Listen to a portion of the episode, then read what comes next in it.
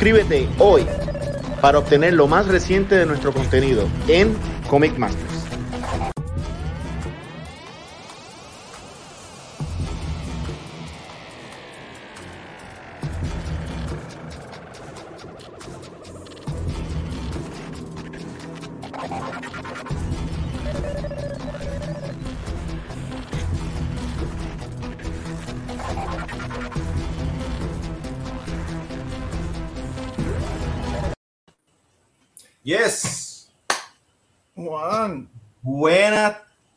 noches, público que nos ve. Estamos en Comic Masters en el episodio número 50 según Ángel. Sí, no, lo pueden, lo, lo, pueden contar aquellos que no tengan Spotify o, o, alguno, o alguna, algún podcast eh, que tengan todos los programas de nosotros, van a, si, si cuentan uno a uno a uno a uno, van a, van a darse cuenta que este es el número 50. Yes, lo hicimos, aunque Esto- no pensamos hacerlo. Qué Sí, bueno. no, no, mano, mira, yo lo que estaba, nosotros cuando empezamos esto estábamos como que aburridos, la pandemia, pensamos que esto pues iba a ser como que un tripeíto, que probablemente, que probablemente la familia y la vida ajetreada de, de- de Juan no iba a poder esto permitirnos continuar, pero aparentemente ellos condonan que Juan coja una o dos horas de sus viernes eh, y se sienta a hablar tonterías.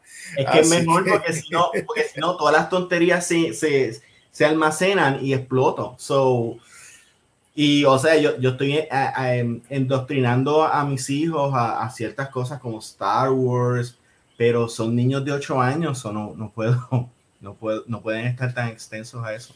Son Eh, 50, son 50 episodios, pero en realidad nosotros tuvimos un, un- un episodio cero, porque nosotros en realidad la primera vez que tú y yo nos reunimos fue como invitados en el programa de Fracatangana para hablar de Batman. Y ahí fue, ese fue el Love at First Sight, donde nos dimos cuenta que tú y yo estábamos hechos para hablar de, de changuerías de, de cómics para toda la vida.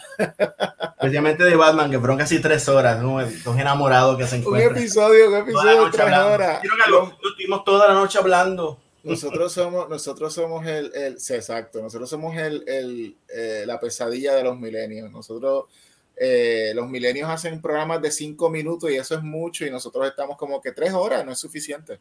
No, no, no, no. Pues vieron ahora, eh, quería incluir el, el primer este, intro, que en ese momento, pues la inspiración era eh, Master of the Universe, dado a que nos llamábamos, o nos seguimos llamando Comic Masters. Eh, y fue bien cool hacerlo, el diseño, eh, yo intenté hacer hasta el, el, el, el- el detalle de Filmation, que hacía tu, tu, tu, tu, tu. Eh, estuvo bien cool recrear todo, Todo, eso. todo muy y bueno. después el segundo, que de este año, pues es, es en honor a, a Doctor Who. Hoy Juan nos tiene una sorpresa como regalo de episodio 50. Juan va a decir y a revelar al mundo cuál va a ser el tema del Season 3. Juan. Wow, este me pusiste en el spot porque no tengo ni la ni idea. Habíamos hablado de recrear una, una escena de estas de, de una serie de los 70 de, de dos mujeres que vivían juntas, Shirley and something. La Vern, la Vernon Shirley, la Vernon Shirley. Ajá, pero fui a Nueva York y no lo hicimos. Más, lo, lo único que grabamos fue como que la conversación en, aquel restaurante que yo no he subido todavía. Que de hecho ese episodio nunca lo grabamos, el de Nueva York. Exacto. No, no, sí, tenemos el, tenemos el, el episodio de la conversación que tuvimos, eh, que no fue muy glamorosa, pero y la- lo voy a subir, lo voy a subir en esta semana. Este, pero me hubiera gustado recrear así como que el intro de que ellas trabajaban en una cervecera o qué sé yo. Pero Pero es- iba a haber ido a, a Brooklyn Brewery para hacerlo. Sí, eh, lo debimos haber hecho en, en, en Roosevelt Island, hacer como que, como Mary Tyler Moore y tirar el sombrero, si acaso. Exacto. Pero nada, podemos tirarnos a Nueva York de aquí a, a un tiempito y hacerlo para el cuarto, para el cuarta, de cuarta temporada. Lo que sí es, Juan, que Ajá. lo que sí, lo que yo estaba viendo era la canción del season primero me encanta, la música del season primero me encanta. Me gustaría ver si pudiéramos, aunque tengamos temas distintos, volver a esa música, porque es que como que me gusta el, el, el, rock para empezar el, programa, me, me, pompea, me pompea para pa, pa, como que, eh, vamos a empezar. Pero, pero eh, me, me, me, pregunto qué harás, qué harás para el próximo season. Pues que, by the way, tenemos, tenemos que ver, eh, todavía este season no ha acabado, porque aparentemente el season es el año entero. Sí, sí. eh, es el año entero, pero ahora estamos entrando, ahora van a empezar muchos episodios buenos, porque vamos a tener nuestro, nuestro episodio de Halloween, eh, nuestro episodio de Navidad, el de antes de Manga Criolla y después de Manga Criolla. Espero que el de después de Manga Criolla no sean dos semanas después de Manga Criolla, porque uno está con que... Sí, eh, y, hay, y vienen un montón de actividades ahora y viene, ves así, Comic Con nos da para el otro season. Este, o año, básicamente. Este, hoy tenemos un programa preñado de gente eh, y los que quedan, este, tenemos a Rafael Serra, tenemos a David Martínez y a Vanessa Rojas. Y viene mi hermano por ahí. El creador de eh, Greyhawk, eh, un cómic que ya va por su tercer episodio y que va a estar en Manga Criolla este noviembre 13 del 2021 y más tardecito también tenemos a Alex Fuente, mi hermano, que viene ahí también a celebrar. So, en verdad que tenemos mucha, mucha gente hoy. Esto. Los hermanos Balba. ¿Qué tú, qué tú crees que, que, debemos hacer? ¿Hablar primero o traemos gente para empezar a hablar? Eh, vamos, vamos, a, vamos a traer a Rafa. ¿Qué tú crees si traemos a Rafa para. Vamos con Rafa, vamos con Rafa. Eh, y, y, empezamos con. Ok, antes de traerlo, me gustaría introducirlo. Ok, pero Introducir.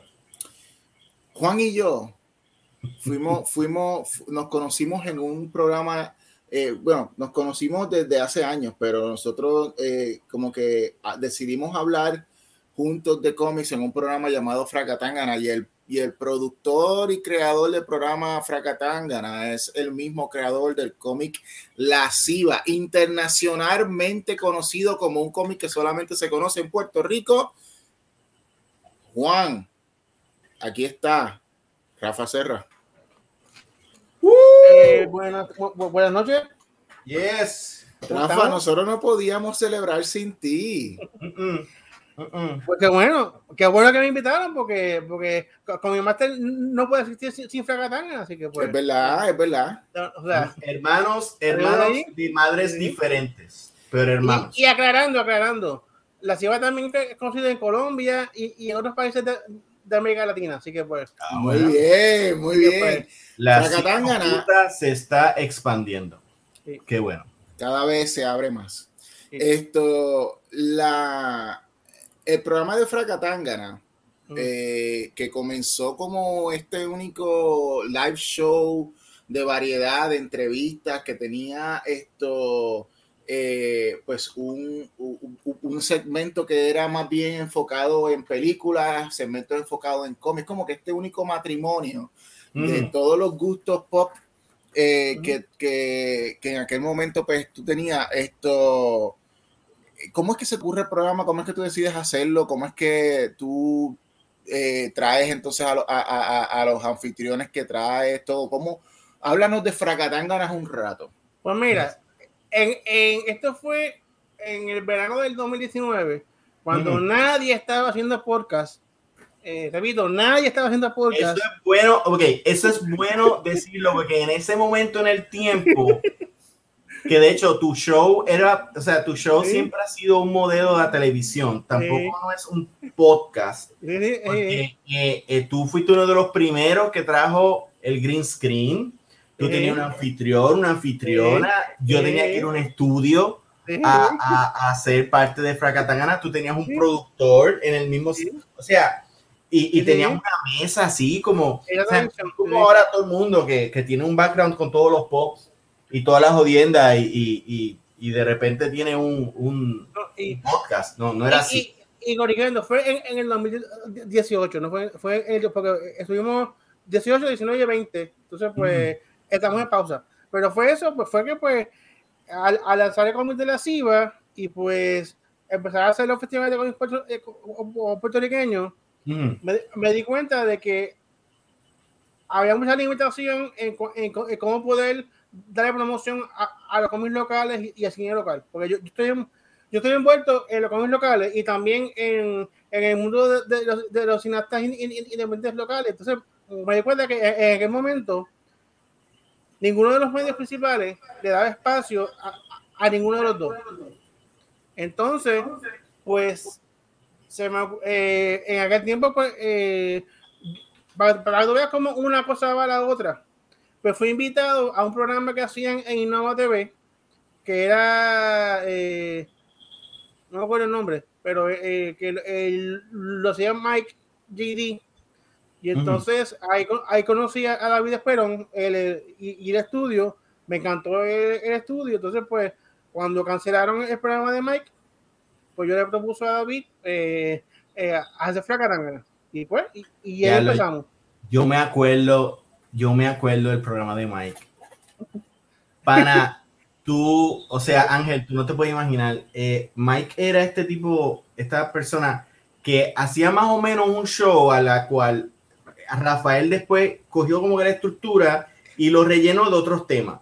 Pero era una combinación entre late night, así a los 80, como, ok, ¿tú te acuerdas del show este? Era bien, bien, bien tarde en la noche en los 80, que era Robert Downey eh, Show o algo así, que era una boca que se abría, entonces era un show de variedad donde tú podías poner, podías poner freak show, luchadores, artistas, gente normal, vagabundo, o sea, era un, pues, Ay, así era ese show. Y, y, y, y, la cosa es que, para los que nunca, nunca fueron a ese estudio, esa, esa primera experiencia de uno ir ahí es, es, es de película. Porque uno literalmente piensa que está entrando a, que, que a, a, un punto de droga y, y, que te van a matar. Sea, sí.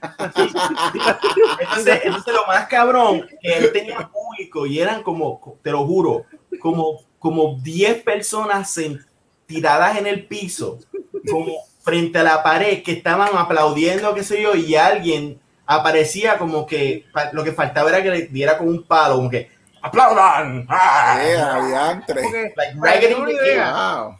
La casa en la que estaba el estudio pues, pues, pues fue a ser destruida. Entonces, la puerta, la puerta es un portón que, que parece de, de presidio para, para, entrar a la casa. Por lo tanto, pues, ya de ahí, pues, no ya lo que es esto, no me estoy metiendo. Entonces, de ahí tú entras a lo que uno cree que es la sala, pero que, pero que también estaba desmantelada. Y de ahí pasamos al, al cuarto de atrás, que es donde estaba el estudio. Entonces, uno entraba y veía, como dice eh, Juan, al público sentado en el piso, como si fueran de ambulantes. Y, ya lo que revolú. O sea, pero en serio, yo la primera vez que fui, eh, porque llegué ahí dos veces, la primera vez que fui, eh, yo estaba como que en una esquina. Y tú sabes, cuando tú estás en una situación que tú no quieres ni soltar las manos y las, las tienes así. es que you don't, want, you don't want even touch anything. Tú vas así como que, ¿qué carajo está? Entonces, él tiene un, un, un, De hecho, el tipo es bien talentoso y bien cómico, bro. Sí. Tiene una máscara de luchador y estaba haciendo uno de estos personajes bien. Ese es el que sale, ese es el que sale la introducción que hubo de Fracatangan al principio, de que Fracatangana, qué sé yo. ah, no, no, no. Ese, ese es. ¿Cómo se llama? Ese es, es un rapeado, es un, un rapper. ¿Cómo se llama ese rapper? Ah, no, no, no, ese es. Eh, eh, que mucha gente se pone máscaras de, de luchador. No, no, no, no, ese es. Eh, oye, ese el, el, nombre. El de, el el de Ratatá. Eh, sí, eh, recluso. No, no, no. Eh, Presidio.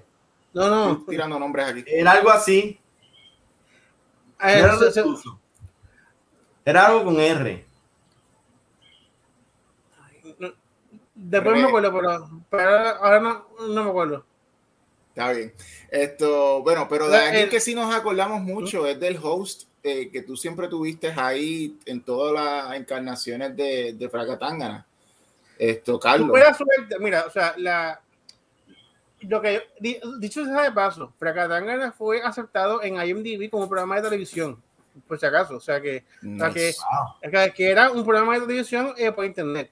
Entonces, eh, como, como, yo tenía ese objetivo, quería que fuera, eh, que se viera pro y, y yo quería, gente no entendía, Fracatán estaba dirigido al público de afuera, no al público de adentro, o sea, para traer el público de afuera para que se enamoraran de, de, de los cómics locales y de cine local. Entonces, pues, yo quería pues que se quedara por ¿Qué pasa? Yo había conocido... todo- hay que pensar que todo esto fue antes de la caída de la civilización del 2020. Sí, exacto, sí. Era otro mundo. Era, Gente era un minuto totalmente... Te abrazaba, se besaba, salía sin mascarilla. E- Eso eran, eran sí, momentos locos. The before, the, organizado. the before, the before times. Exacto. Yo había- Tú, ibas, tú ibas a una oficina a trabajar. Sí. Eso, esos momentos. Yo había conocido a Carlos Alberto en, en el Luzca y él es, lo, él es locutor y, y- y actor de, o sea, de teatro y de, y de, y de, y de películas. Y entonces pues lo, le llamé a ver si quería eh, ser animador y dijo que sí. Yo, yo había conocido a, a Valkyria, que ella era modelo de un programa de, de, de derecho libre que también se hacía en Innova TV, dicho, dicho sea de paso. Y, le- y entonces me enteré que ella está- estaba estudiando periodismo Ujú. y pues le dije, mira, ¿quieres ha- hacer tu, tu, tu, tu práctica de periodismo aquí? Y, y se apuntó. Y, y así fue que comenzamos. Y entonces, pues, fue una, una... Entonces, como yo estudié eh, comunicaciones y periodismo, Ujú. pues, y entonces, eh, a- a- a- así fue que empezamos. Eh, yo, siempre hice énfasis e- en el libreto. Y, en- y en, y yo quería que Fracatanga tuviera contenido. O sea, que cada programa dijera algo y aportara algo al mundo. O sea, algo, nuevo. Entonces, pues, y, y, y, y era enemigo récimo de los, de, de los podcasts que la gente dice, la película me gustó porque no. Y no me gustó porque sí.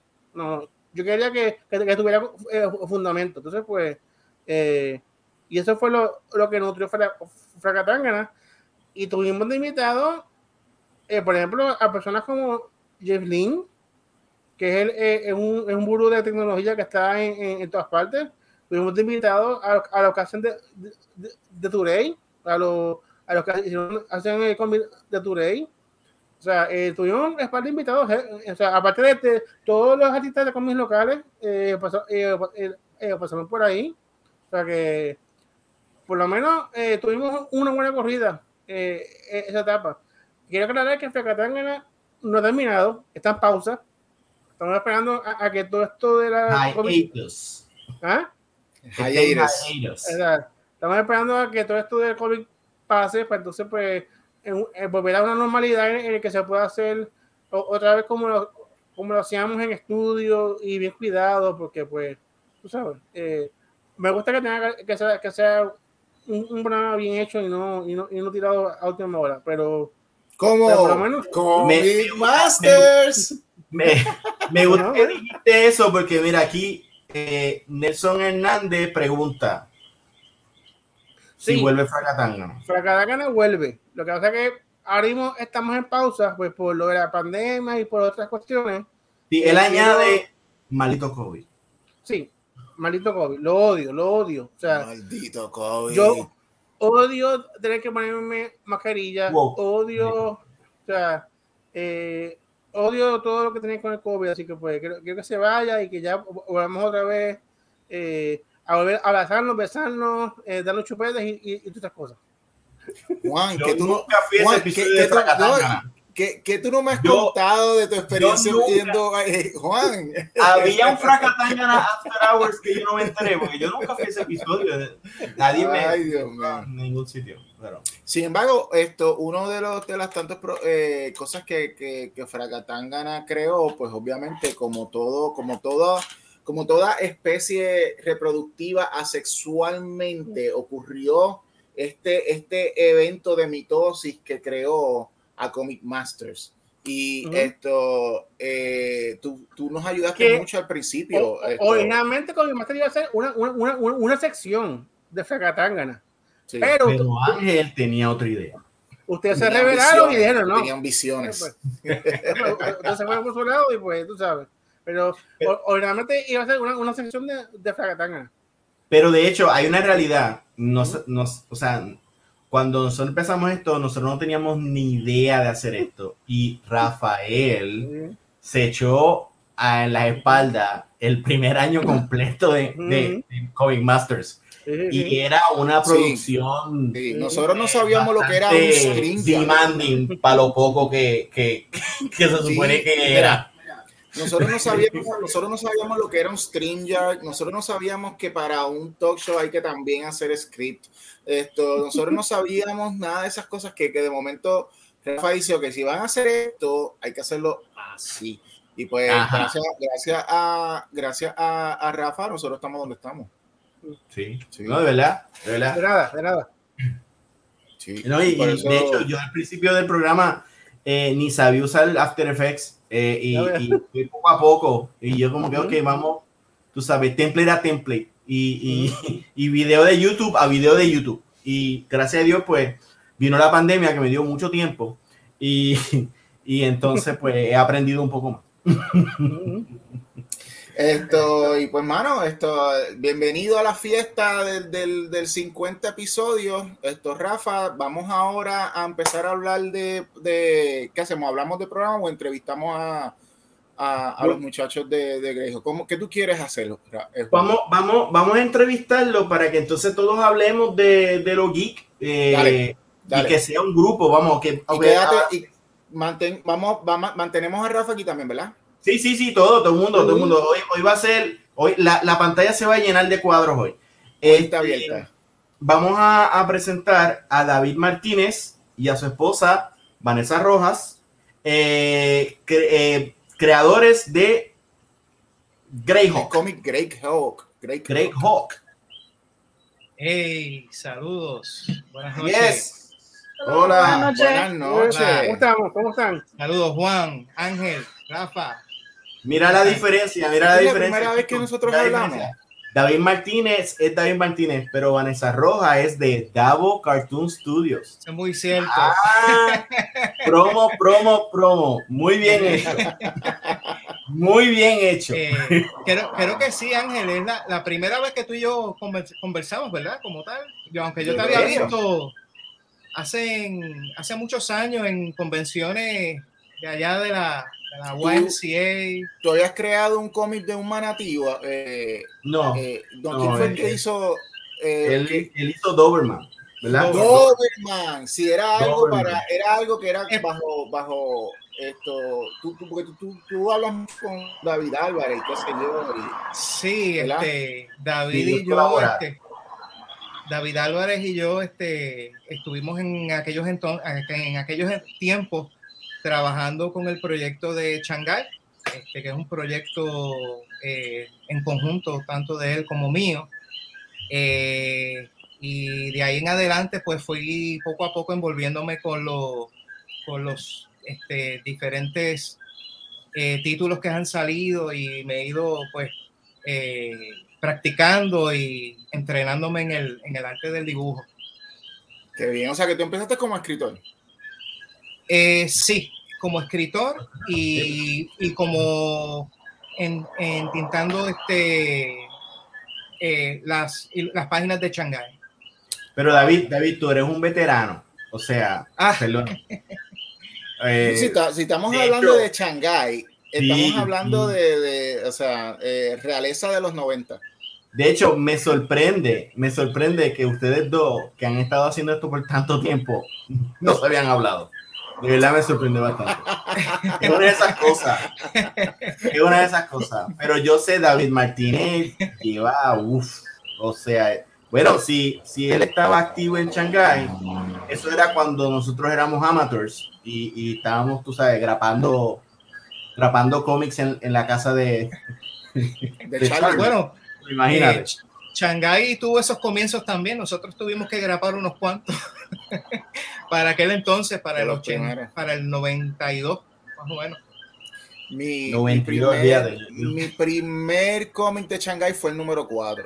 Esto, yo entré, yo entré, yo entré tarde a, a, a, a la escena local. Ya yo estaba comprando cómics americanos y toda la cosa, pero yo entré, yo me di cuenta de la existencia de Shanghai en una convención de estas que, que eran de, de, los moles, que, que esas las extraño un montón, uh -huh. donde, donde uh -huh. tú pones mesa y la gente que pasa es como que, ¿qué tú estás haciendo?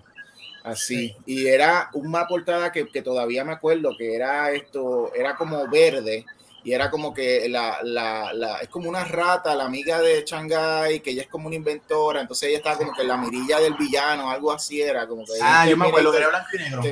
Cuando yo vi eso, yo dije, yo no puedo creer que eso se esté haciendo aquí. Sí. Julie. Julie se llama la, la de hecho, me, me, voló la cabeza, me voló la cabeza. Yo, yo vi a Shanghai y me puedes corregir, David, eh, en Tony Jordans, en creo que la primera revista que era Magazine. Es correcto, era, sí. Era grande. Este, y como tú, Ángel, yo dije, wow, yo no puedo creer que, que esto es de aquí, porque él siempre, eh, David Álvarez siempre tiene una línea así a lo, a lo Disney y Warner Brothers. Y, sí. ¿sabes? Dios se la bendiga. Eh, y, y, ha sido bien bueno, pero fuera de eso, este, pues tú empezaste, ¿cómo, ¿cómo fueron esos comienzos? ¿Cómo, tú eras panadel, este, eh, bueno, Álvarez, Álvarez y tanto también Vanessa estudiamos juntos en la. Vanessa ella. Sí, mi esposa, Vanessa Rojas. Eh, estudiamos juntos en la escuela vocacional de Manatí, eh, mediodía y mediodía en la, en la high. Eso fue para el 89, 88, 89. Y ahí fue que lo conocimos y eh, estudiando artes gráficas eh, y haciendo ilustraciones, pues poco a poco pues hicimos esta amistad y eh, él le gustó mucho pues cómo yo iba evolucionando porque básicamente yo soy estudiante de David. David me, enseñó mucha, muchas técnicas, mucha ilustración. Y yo le agradezco eso pues del alma, porque realmente gracias a esa ese training pues me, me, ha ayudado mucho durante el futuro. Eh, de ahí en adelante, pues Álvarez y, y, yo pues decidimos hacer como que varios inventos, varias cosas eh, durante ese tiempo, hasta que nos topamos con crear el, el, el cómic de Shanghai y de ahí en adelante pues historia. Yo tú eres co-creador de, de, de Shanghai. Correcto. Wow, qué cool.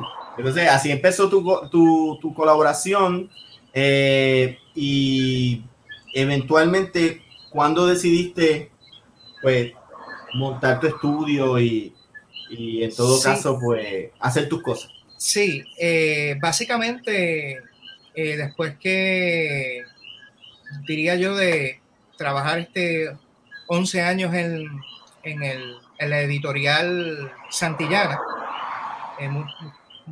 ¿Tú estuviste en editorial antillana? Santillana, Santillana. Santillana.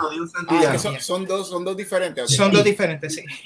Santillana. Eh, libros de. perdóname, déjame mostrar también eh, eh, entusiasmo. Tú estuviste en editorial Santillana. Claro, ahora sí. Editamos, editamos esto, editamos esto. No, no, estoy en vivo, no edición. Ah, lo siento. Este, pero entonces, ¿qué tú hacías en, en Santillana? Santillana. Pero nunca lo había eh, escuchado. no sé si, no sé si es que. Santillana se dedicaba a hacer libros de texto para, para escuelas, escuelas, ah, colegios, eh, libros de texto como de estudios sociales, matemáticas, inglés, etcétera. Tremendo, es un eh, buen guiso. Entonces, en ese momento, yo fui contratado como ilustrador para para esos libros, uno de ellos, ¿verdad? Y pasaron pues 11 años básicamente trabajando ahí y después de eso, este, pues tuve un tiempo en Estados Unidos, regresé para acá también eh, y ahí pues decidí tomar la decisión de, de hacer, practicar este, mi arte con, con distintos estilos, distintas técnicas, etcétera. Eh, básicamente un resumen. y, y, tú, y tú, Vanessa, porque si aparentemente tú estuviste estudiando también con ellos, que tú también aparentemente es old school, pero tu incursión en los cómics es reciente o ya tú estabas haciendo cómics anteriormente que ¿Cómo fue eso, Vanessa? No, eh, ¿Ah? Con el combo de Álvarez empecé más en el teatro que en cómics.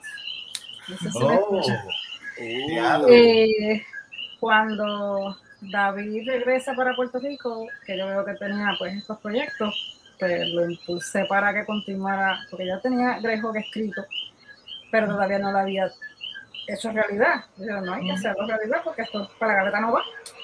Gracias, Vanessa, porque él me decía lo mismo. Y le decía, pues, publicalo.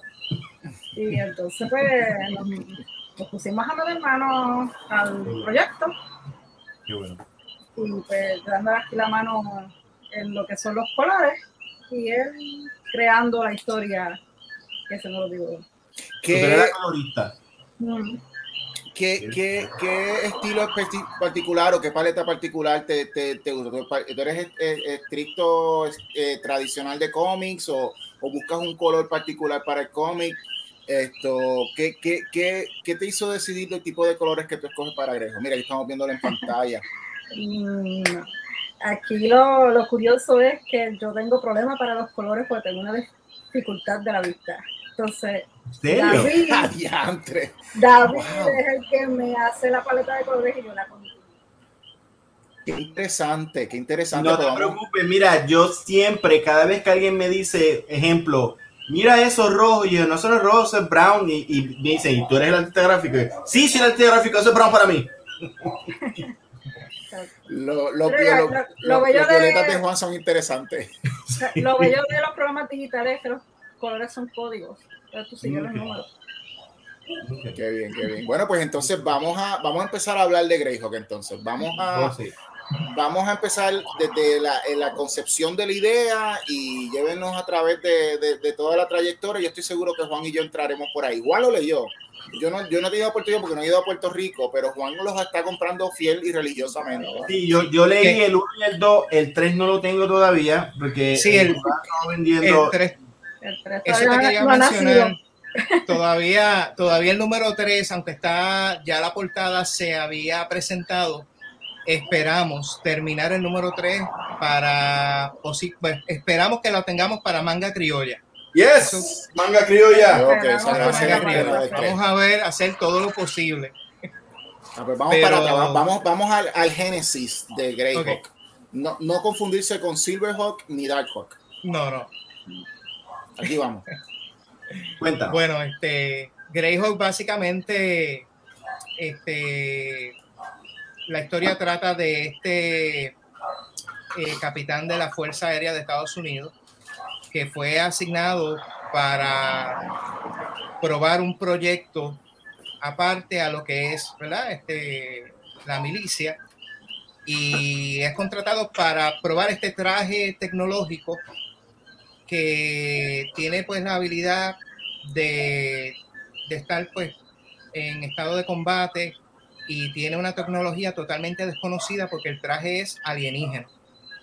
Eh, esas son cositas y detalles que se van a ir contando durante el tiempo, pero es para darte un resumen, una, una, una perspectiva más amplia. Eh, Me encanta Muchas- el diseño. Ah, gracias. El, el traje eh, fue asignado para él para, para que fuera probado, pero esto llega a oídos de organizaciones del bajo mundo, eh, de las organizaciones, otros gobiernos corruptos, etcétera, y tratan de, capturar o de obtener esta tecnología. Eh, de la manera que lo hacen es eh, capturan a la esposa y al hijo de- del protagonista, que se llama Andrew, Andrew Fernández. Eh, básicamente, pues, eh, al capturar a la esposa y al hijo, Sí. pues lo ponen en una posición bien, bien difícil. Y él, pues, trata de, de, ne- de negociar o de, o de tratar de hacer el, el- de que su familia no, no, no le pase nada. Pero eventualmente, cuando vayan a leer el, el cómic, este, eh, la esposa este, fallece, la matan y capturan a su hijo y se lo, se lo llevan eh, fuera de- del alcance de él. Y básicamente de lo que trata o de lo que va a seguir tratando este, esta historia es de cómo Andrew utiliza este traje para poder localizar a su hijo. Ok, o sea que esto, pero estamos por lo, por lo que esto tiene unos temas un poquito más. Esto no es Oleyes, esto es como que más teenager para arriba. esto en cuanto al mercado, o sea, porque tiene acción, tiene eh, eventos que pueden ser un poquito trágicos para personas que lo lean, esto eh, eh, está, está, está, interesante, tiene como que de una saga para una para una serie animada, Juan. ¿Cuál fue, Juan, cuál fue tu impresión cuando lo leíste? Bueno, pues el arte de, David siempre ha, sido uh, muy llamativo. Eso, básicamente la, el arte brinca uh, cuando tú lo lees. Este, y como tú dijiste, aunque tiene una línea así que tú puedes decir cartoon, eh, son temas bien profundos y, de verdad es, es un cómic muy interesante, muy interesante. Y ahora que te, que te tengo aquí, como de cuántos eh, episodios eh, es este primer story arc? Eh, o, tiene final o un ongoing? Mira, hay muchas personas que me, han hecho la misma pregunta. Este, básicamente, no, no tengo un número de, de, edición designado para, para, acabar la historia o para acabar el, el, arco de la historia. Pero sí te pudiera decir que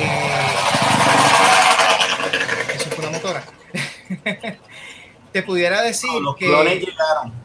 Ah, te pudiera decir que, la historia me gustaría acabar en un punto en la que tuviera un, desenlace eh, en cuestión de la el reencuentro de, obtener a su hijo de vuelta y poder detener a estas personas que organización este, corrupta que, que, hicieron todo esta, esta, esta, este asesinato, esta, esta, cuando fue capturado por, a su hijo por, por culpa de, que el gobierno o no le dio el feedback o no le dio el apoyo para poder este, localizar a estos mira para allá, eso, eso tiene, eso tiene, mira, mira, eso, eso es, eso es Batman The Animated Series ahí, pero, pero, pero Greyhawk. Qué brutal, ¿verdad? Sí, está súper esa, portada está súper nítida la portada. Ese es el estilito, el estilo que yo trato de utilizar, esto, o tratamos de utilizar.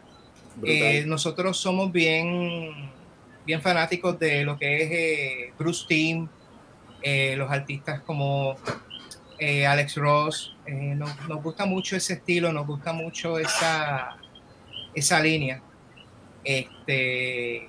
vas por tu tercer episodio y tú crees que por lo menos este primer story arc lo, lo termines en un quinto o sexto episodio para entonces continuar con otras historias. Correcto, sí.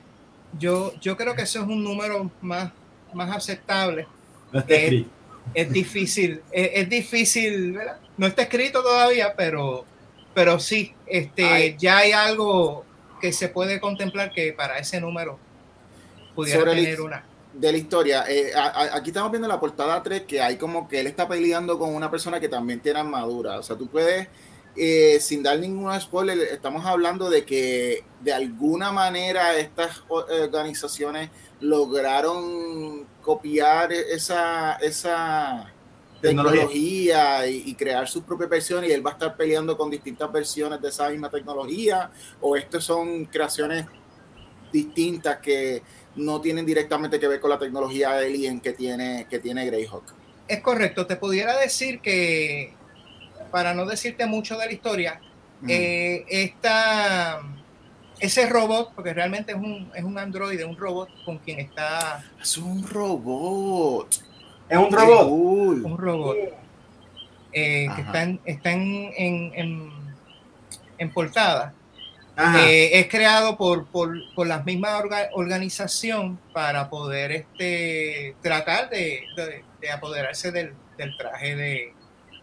Y te pregunto, en este mundo eh, Marvel, de Shared Universe y, y cosas complicadas dentro del universo y todas esas cosas, hay un universo de otros superhéroes o, este es el comienzo de un Greyhawk Universe. Con eh, permiso, con permiso, Juan tiene una agenda, Juan tiene una agenda de crear continuidad en todos lados. Él, él, él, él, dice que, él dice que el mundo de los cómics no existe si no hay continuidad. Yo sí. soy del mundo indie que digo no. que una historia empieza y termina alguien, y eso alguien está va muy a ser bien ahí. inspirado por Greyhawk y entonces va a ser su propio superhéroe y cinco personas se van a unir con una sola mujer y entonces hacen un grupo. No, vaya, no, no, le, no le hagas caso, David, no le hagas caso. No, no tienes, que, no tienes que contestar esa pregunta. No tienes que contestar esa pregunta. No, pero en serio, este, eh, piensa, piensa este, expandirte, eh, hacer más Greyhawk. ¿Cómo va? Sí, este, básicamente yo tengo planificado por lo menos contar esta historia eh, Okay. como tal, eh, pero voy a dejar ri- arrimos, posibles arrimos para posibilidad de expandir con más personajes, con villanos de otro planeta o de otra dimensión o de los mismos eh, aquí mismo en la Tierra eh, organizaciones que pues creen otro tipo de tecnología o sea voy a de- eh, se puede dejar varias posibilidades puertas abiertas para Te pregunto, Vanessa, este, tú le editas el cómic, lo ayudas. Yo me imagino que tú eres la primera persona que, que ve y lee estas historias. Este, tú le das input, le ayudas, tú te inventas cosas, tú vas a escribir un cómic. ¿Cómo, es esa interacción contigo? Esto es una labor de equipo. Entre los dos, hacemos brainstorming, ponemos, quitamos, añadimos, pero nunca yo hago cambios sin este, la aprobación de David porque ese es su proyecto. Y- te entiendo, porque es que la, la primera persona que lee mis cómics son, mi esposa, sí. este, ella sí, Sí, me ayuda. Sí, puedo, puedo agregar algo. Vanessa me ayuda mucho con el, el, el spelling, con el writing. Ah, right. Eh, sí, ella me verifica que el texto esté bien bueno. escrito. Bueno. Eh, eh, de hecho, para que los que estén, este, sepan pues del cómic por primera vez, es totalmente en inglés. Eh, eh, Greyhawk, y hay una posibilidad para que para el próximo año este, podamos sacarlo en, en edición en español, traducido. Qué bueno, qué bueno. Bueno, y me alegra mucho de que ya va por el número 3. Yo creo Ah, que eh, para la gente que hace cómics en Puerto Rico y, y en, en el, el mundo indie, eh, el primer cómic es un quitado. Es ese tercero y cuarto. Quinto. Eso es así. O sea que para, para, para resumir un poquito el proceso de hacer el cómic, primero está, primero entra, ustedes corríjanme, pero empieza primero el libreto. El libreto entonces pasa, que lo escribe, que lo escribe David, pasa a manos de Vanessa, que Vanessa lo crucifica y le edita, le pone todos los rojos, todas las X, esto no Sí. va, ¿qué te pasa? ¿Estás loco? Pam, pam, pam. Y Pero no tiene después, sentido porque hiciste otra, otra cosa en el episodio primero y eso, eso es lo tremendo de eso. y, de- y ahí le quitamos toda la dislexia de la, de la gramática y toda la Sí. cosa. Y, Y es después- bueno, es un buen, es un buen proceso porque a veces tú cuando estás escribiendo una escena, la sigues desarrollando y más adelante la vuelves, a mí me ha pasado, que la vuelvo a repetir, a escribir y ella ve la- y lo revisa y me avisa, mira, esto aquí se puede eh, quitar porque ya lo estás repitiendo en esta escena. Ya. Si lo vuelves a repetir, pues como que no, Eso es tan. Eso es vital, digo- eso, eso es vital eh, en el sí. proceso para que el cómic tenga calidad en cuanto a la historia y coherencia. secuencia. Hay veces que tú haces. A mí me pasa que yo doy, le doy esta página y obviamente. Ok, el personaje hizo esto, esto y esto y esto. Y yo digo, no, se supone que iba a hacer esto, esto y esto y esto. Mm. Ok, pues vuelvo a dibujarlo. Porque no lo hice bien. David, ¿cómo tú, ¿cómo tú comparas tu experiencia haciendo en estos tiempos a Greyhawk, que es un cómic más serio, con, con Doberman, que, que era más como comedia también, esto, superhéroe, pero, pero con comedia, con animales, porque obviamente era dentro de, sí. de ese mundo Es- de animales. ¿Cómo, ¿Cómo tú comparas las dos experiencias? Mira, este, para el tiempo cuando estaba así, cuando hice Doberman, eh, era un poquito más fun, era más relax en los temas. la historia pudiera acabar de cualquier manera como yo me sintiera en ese momento. Eh, porque, pues sí, este, los temas eran un poquito más childish, o sea, eh, podía ser para toda la familia, podía, ese cómic podía leerlo un muchachito de 7, 8 años como un adulto eh, y no había ningún problema y era más fun. Con Greyhawk pienso yo que al tratar temas más serios, más este, eh, frágiles, o sea, un poquito más... Más delicado lo que... Es más delicado. Eh, yo, yo diría que yo he tenido que volver a leer y a releer a ver si esto está apto para, para, para el público a quien yo me quiero dirigir, y si el mensaje está pues bien transmitido en, en, papel, o sea, las escenas que quiero mostrar, la, el texto, el lenguaje que quiero enseñar en, esa, en esas páginas. Yo te diría que, que Greyhawk es un proyecto más, es, más difícil, es un poquito más difícil y estamos tratando de darle el cariño pues lo más posible para que salga un buen producto y, que tenga una, una, una, conexión con el lector para que sepan de, de qué se está tratando. Y, por lo menos en el arte, que es lo que yo he podido apreciar, esto es un arte competitivo, me encanta, o sea, eh, eh, una cosa tremenda, o sea, en verdad que esto si a mí me preguntan qué, qué cómics pueden ser representativos de los, de, los, de los cómics contemporáneos en Puerto Rico en estos tiempos, yo voy a recomendar Greyhawk porque en verdad tiene una calidad grande. O sea, me encanta. O sea, lo, voy a mandar a pedir. ¿Eso se puede pedir por internet? Yo, yo te lo hago llegar. Yo, este, yo te lo hago llegar, te hago llegar las copias. Funcionó, funcionó, funcionó. Te pregunto algo, porque es que me ha pasado. Eh, tu línea de, de, estilo de Greyhawk es como que eh, una línea en la cual nosotros hemos estado acostumbrados a hacer cartoon, pero los temas y, la violencia que hay en el cómic, pues, pues no es cartoon. ¿Te ha pasado que en, actividades o, en, situaciones un niño lo coja y te hace como que espérate? Espérate, Sí, sí, este, me... Y le das el warning a los papás, como que mira, esto es teen. Sí, es correcto. De hecho, de hecho, en la página de los, de los créditos, en la, rápido de, cuando pasa la portada, rápidamente los créditos, hay un arte que hice que dice teen y dice que es fantasía, violencia y hay otra cosita más.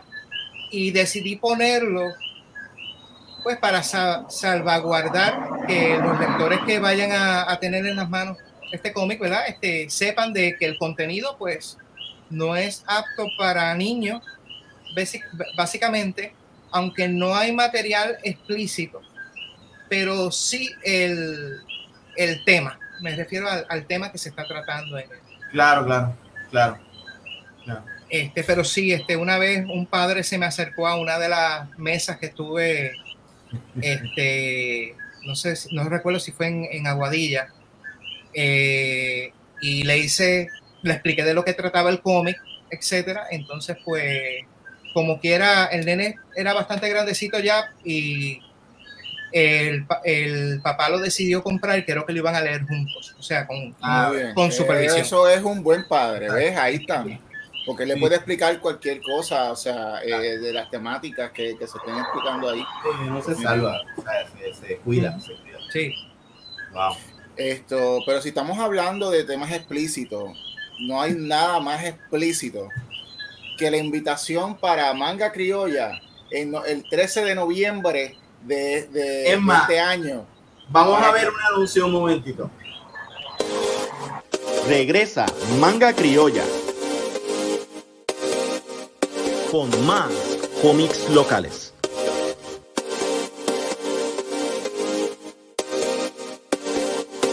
Con más arte local.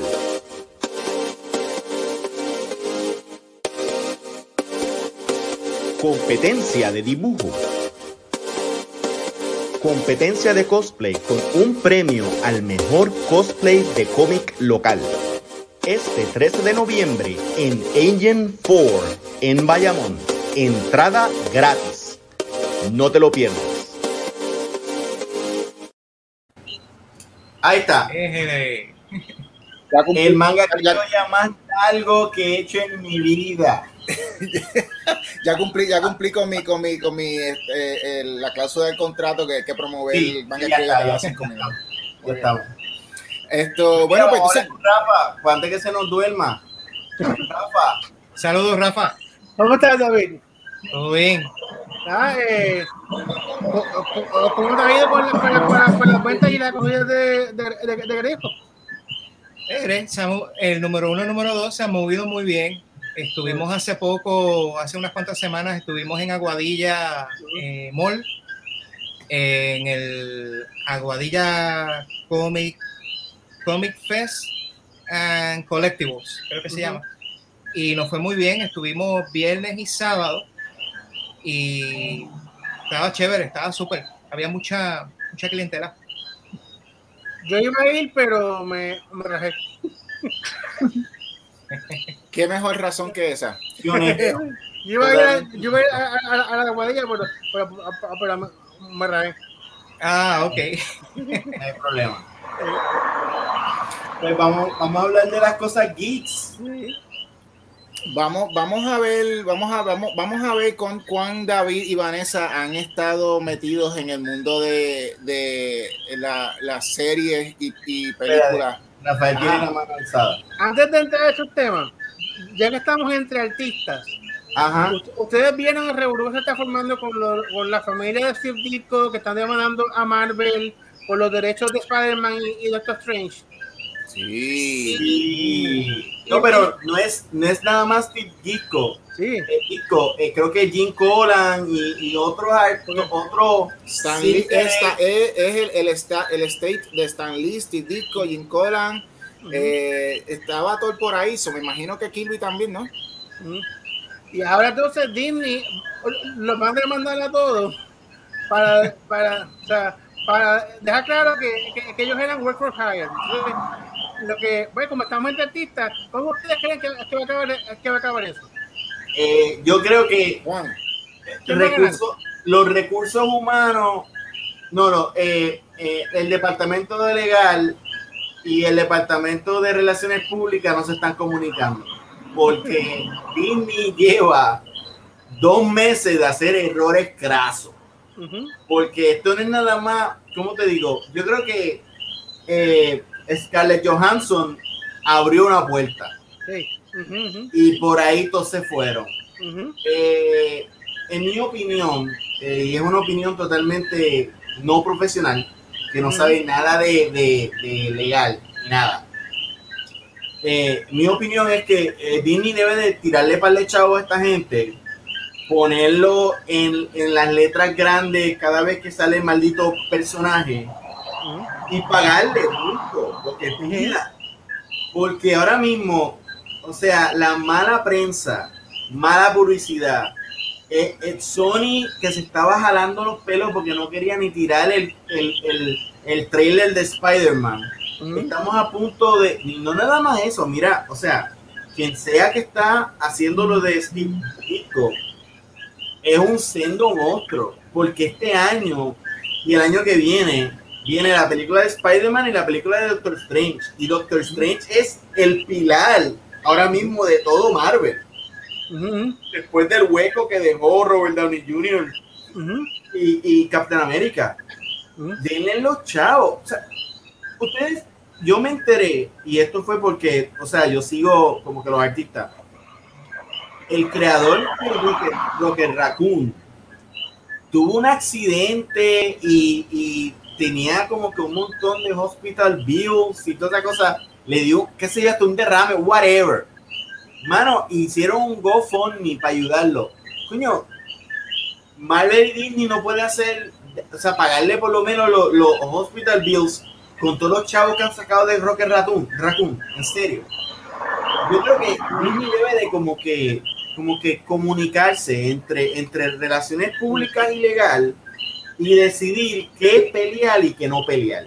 Y yo no creo que deben estar peleando de la forma que lo están haciendo, porque ya, ya se le están, a, o sea, ¿cómo te digo?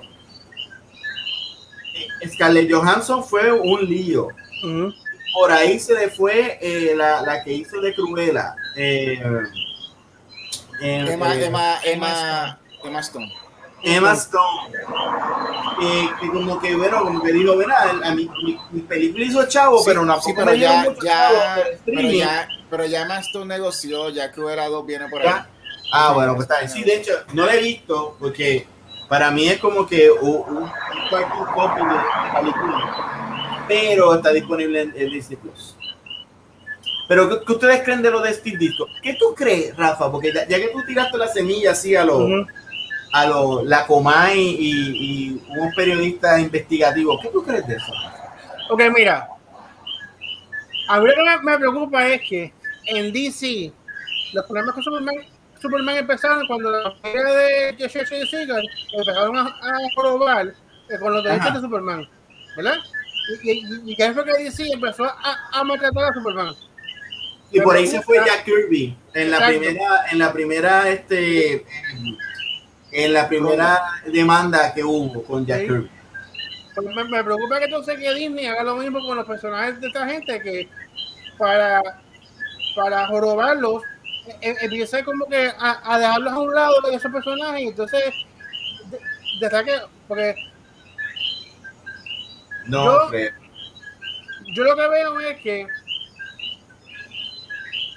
son tiempos bien interesantes para, para, para, los, para, para los creadores hace poco hubo otro caso también que tiene que ver con, con la. Hace poco en Puerto Rico hubo un caso de Roberto Ramos Perea, que él, él adaptó una novela a, a, a teatro.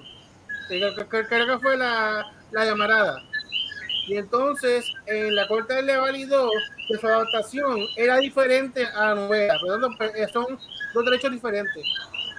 Pues esto de Disney y lo de la familia de, de Disco pudiera sentar un, precedente en, en, en, los derechos de, los artistas y de los tanto escritores como creadores de o sea porque hasta hace poco pues el concepto de work for hire era que tú, tú, tú, no, tenías, no, tenías, derecho a, nada básicamente. A, a ti te, te pagaban y ya ¿No? Lo que, pasa es, lo que pasa es que yo creo que el, el, el, ángulo que están mirando es, aunque se creó un contrato de Work for Hire, en el contrato no, no entraba película, muñequito, streaming, mm. y también, o sea... Bueno, y específicamente cuando en esos tiempos todavía no se había concebido eso, o sea, lo más Exacto. que tú podías, lo más que tú podías pensar era coger un, un mismo cómic de Marvel y hacerlo como que moverlo como si fuera animado, eh, que eran los muñequitos que ya ellos hacían antes, tú sabes. Lo, lo, lo, ya los dibujos de, de, de Kirby, de Kirby tú, tuvo que haber sido bien difícil ser Jack Kirby, man. bien difícil. Pero eh, yo creo que lo que sí pueden hacer es traer a negociación y decir, bueno, está bien, el contrato llega hasta aquí, pero tú me tienes, si tú vas a hacer esto con este personaje, tienes que declarar que hace el nuevo. -huh. Y hay, hay, que hablar también, por ejemplo, de Bill Finger. Uh -huh. O sea, Bill Finger sí ganó ese I que dice un montón. Ahora, uh -huh. ahora cuando ponen el adulto. Perdóname, que Bill Finger, que Bill Finger ganó qué? El I.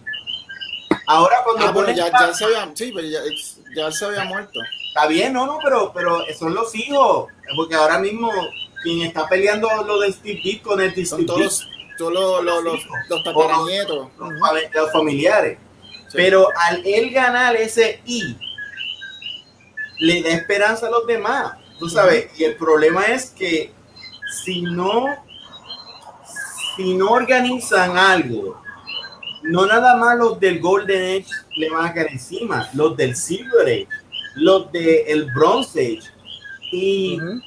Image y todos los demás. Porque uh -huh lo que nosotros hemos estado hablando de, de eh, ay, Ramírez, no, Ramírez no, de eh, el que está dibujando ahora Batman.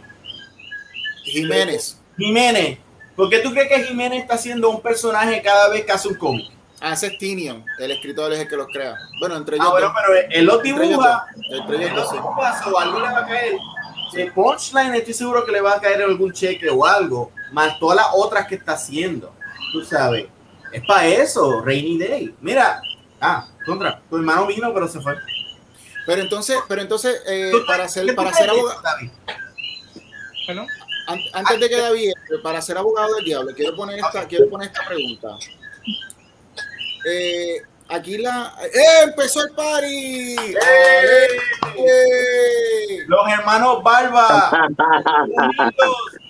en una ¿Qué está pasando? Me puse esto Bluetooth, pero en verdad que no. No, te no está haciendo efecto. All right. Soundcheck, soundcheck, me escuchan, me escuchan. Sí, sí, Directamente sí. de las oficinas centrales de Pánico Press en Puerto Rico. acabo, de, acabo, de, salir, acabo de salir de trabajar y pues Mira, Ale, te, te, quiero presentar, te quiero presentar a Vanessa Rojas y a David Martínez del cómic Greyhawk. Yeah. Uh, Greyhawk, yes. I'm, I'm, I'm, I'm looking forward to meet you guys. Este, okay. ah, he, visto, he visto los anuncios, he visto las portadas, brutal, brutal. Creo que, creo que están, me corrigen, por el nicho número 3, número 2, número 3 por ahí. Van, van para el 3, van para el 3 en que estrena ah, este. Criolla. Estamos ahí, estamos ahí. Este, un placer, un placer. Este, y te metiste, y te metiste en, en, en, sendo chisme que nos metió Rafael, que está hablando de la, del dilema de los copyrights eh, de, de, Rafa. Rafa es el Rafa es, Rafa es el, el, el, ¿cómo se llama? Eh, el hombre que pone la industria a correr, el que da piquiña, al que, al que, al que está en el comfort zone. Rafa, Rafa, Rafa, todo bien. Pues, okay, Mira, pero antes, antes, de, antes de seguir, a, la, a, los fanáticos que nos siguen, pueden ver la diferencia entre Ángel y yo. Tenemos la barba y todo. Ángel tiene el pelo más pegado y yo tengo la, la pollina noventosa. Exacto. Con el pelo, espérate, tengo aquí. con, el, con, el, con el jelly, con el jelly de piculín. Este, sí, pero, ya, ya pueden diferenciar quién es Ángel y quién, y quién es Alex. Esa barba está bien negra, Alex. Esa barba está bien negra. Ok, está, está, está, igual, está igual que mis panas. Está, ya está, ya está canosa. Está, está igual que mis panas. No quiero acercarme y enseñarte mis, mis canas, tengo por aquí. Ah, ah dejaste dos. Mira, es genético, es genético. Dejaste dos en la brocha. Ok, dejaste dos en la brocha, ok. Déjame decirte que nosotros los fuentes, este, pues, duramos, duramos muchos años. Duramos, eh, duramos. Vamos a confesarle a Ángel que nosotros, tú tienes cuántos, 104, yo tengo 100, Ángel me lleva cuatro años. Ah, este... Recientemente, recientemente Alex celebró su primer centenario tirándose de un avión. Esto, hay, hay, video de eso. Un saludo eh, a la gente de Arecibo allí.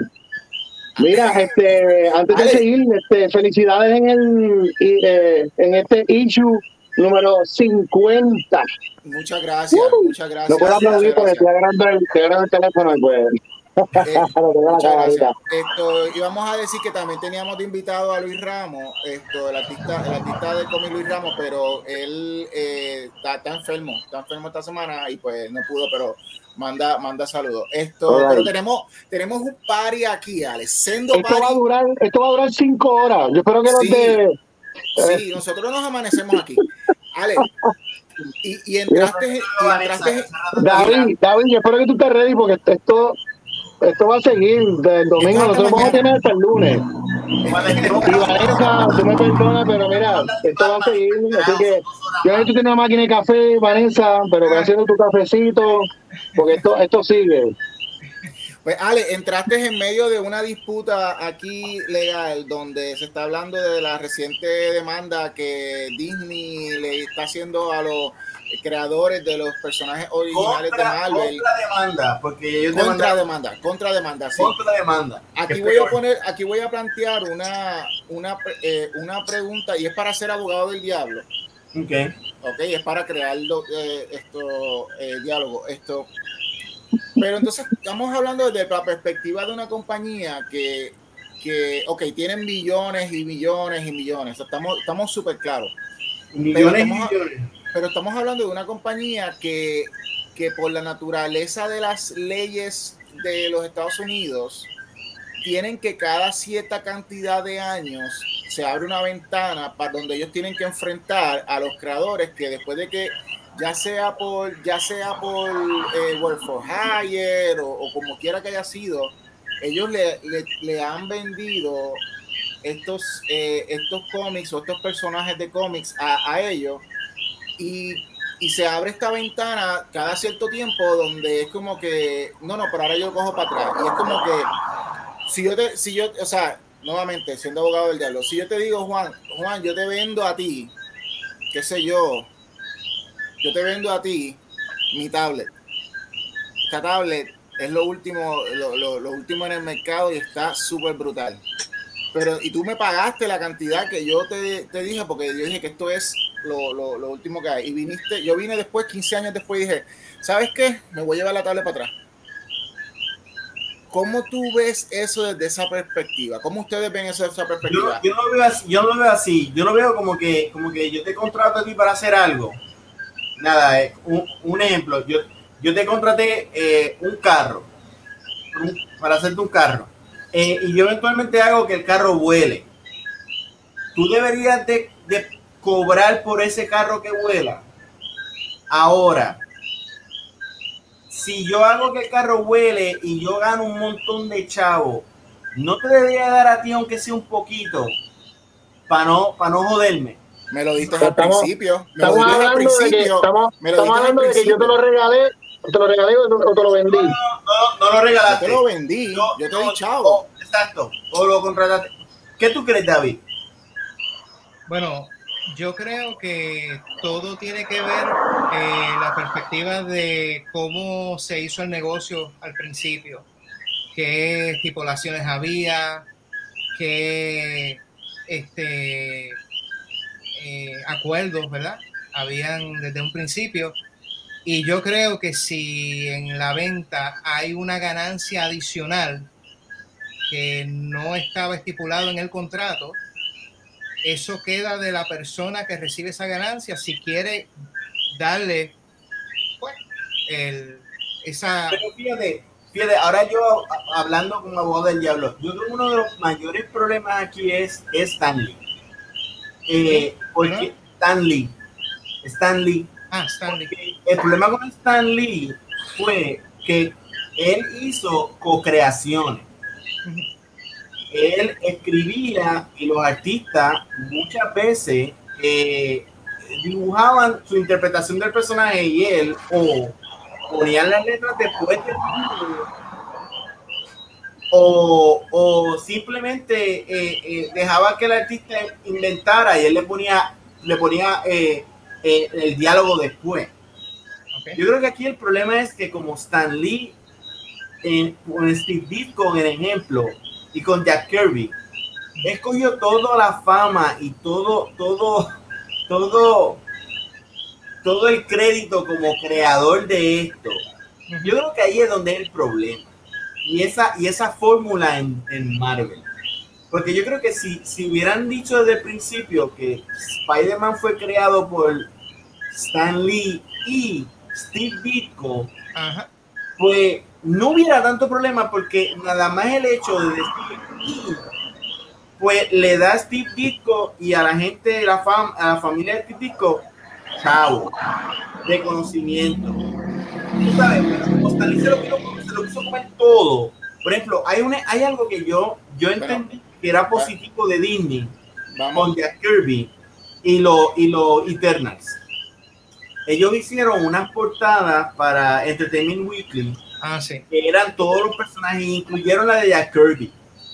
Okay. Yo dije, wow, esto, esto se están moviendo las cosas como son. Por ejemplo, uh -huh.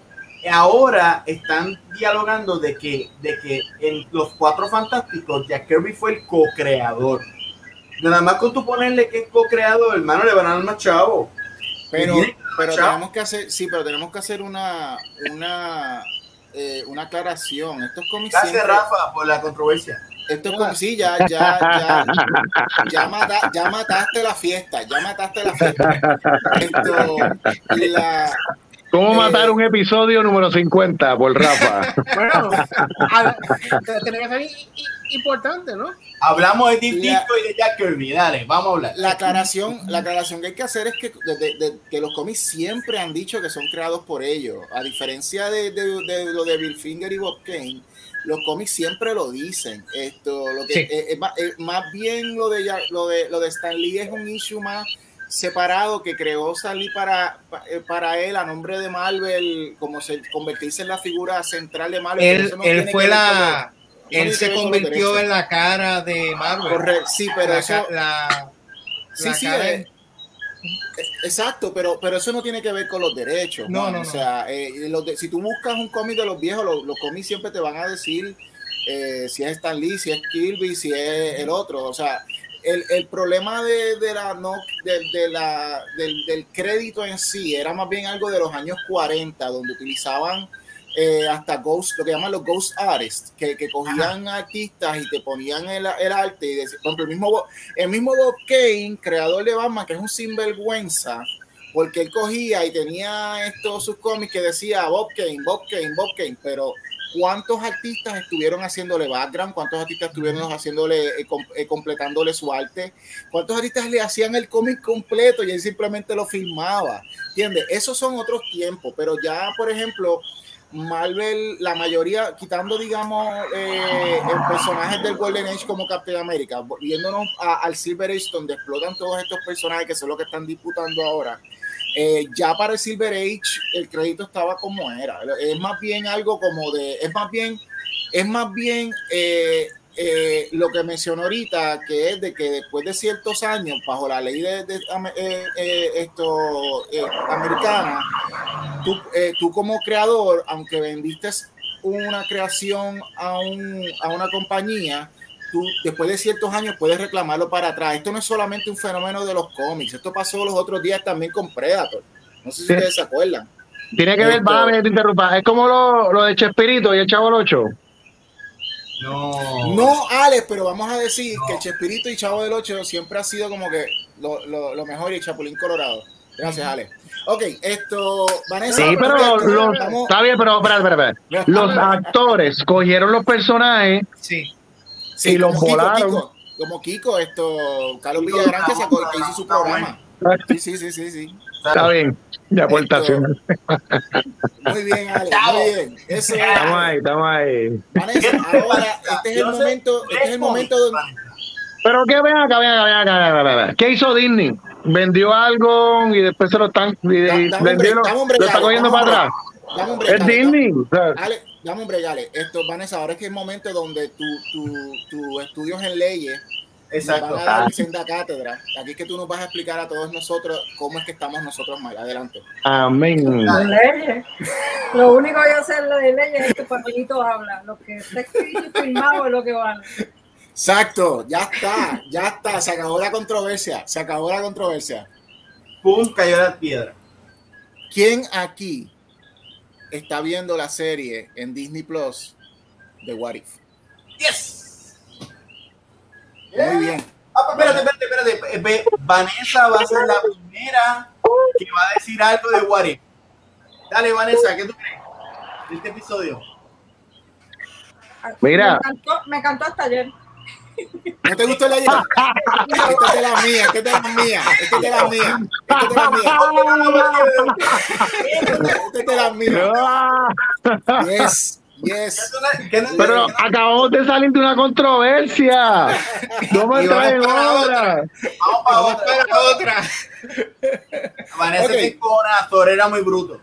Vamos, vamos, a, vamos a comenzar esto. eh, de cada uno, vamos a ir en ronda, comenzando con Vanessa en ronda. ¿Cuál es, cuál es el, eh, ¿Cuáles son los, cuáles son los, eh, los top 3? Los top 3, porque nosotros tenemos una, ya que estamos celebrando el episodio 50, vamos a hacer un, un top 3 de los, de, los, de los episodios favoritos, los mejores para ti de a- hasta ahora de lo que ha habido de What If. Comenzando, eh, comenzando con, con Vanessa, ¿cuáles han sido tus tres mejores favoritos episodios de, de What If?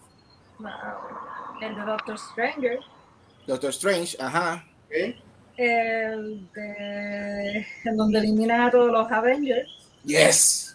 Y el, de los zombies. el de Pin, Y el el de de los zombies. los. Vanessa, Vanessa, mira. Vanessa, te ganaste el look número 24 de la aceptación de Comic Master. Míralo aquí. El viejito del fiado. Wow, so- bien. Vanessa, a Vanessa le gustaron los, los, los episodios. Ella es sanguinaria. Duro. Ella es sanguinaria, ella es sanguinaria. Mientras más muere, más le gusta. ¿qué no te gusta? ¿Qué, qué no te gusta lo de Thor? Muy idiota para mi gusto. ¡Muy idiota! Muy Yes. bien. Pero es que Es Thor es idiota. Ese, ese es el, el, el- la, la gema de él. Es, es que él es idiota. A mí me encantó Thor Ragnarok.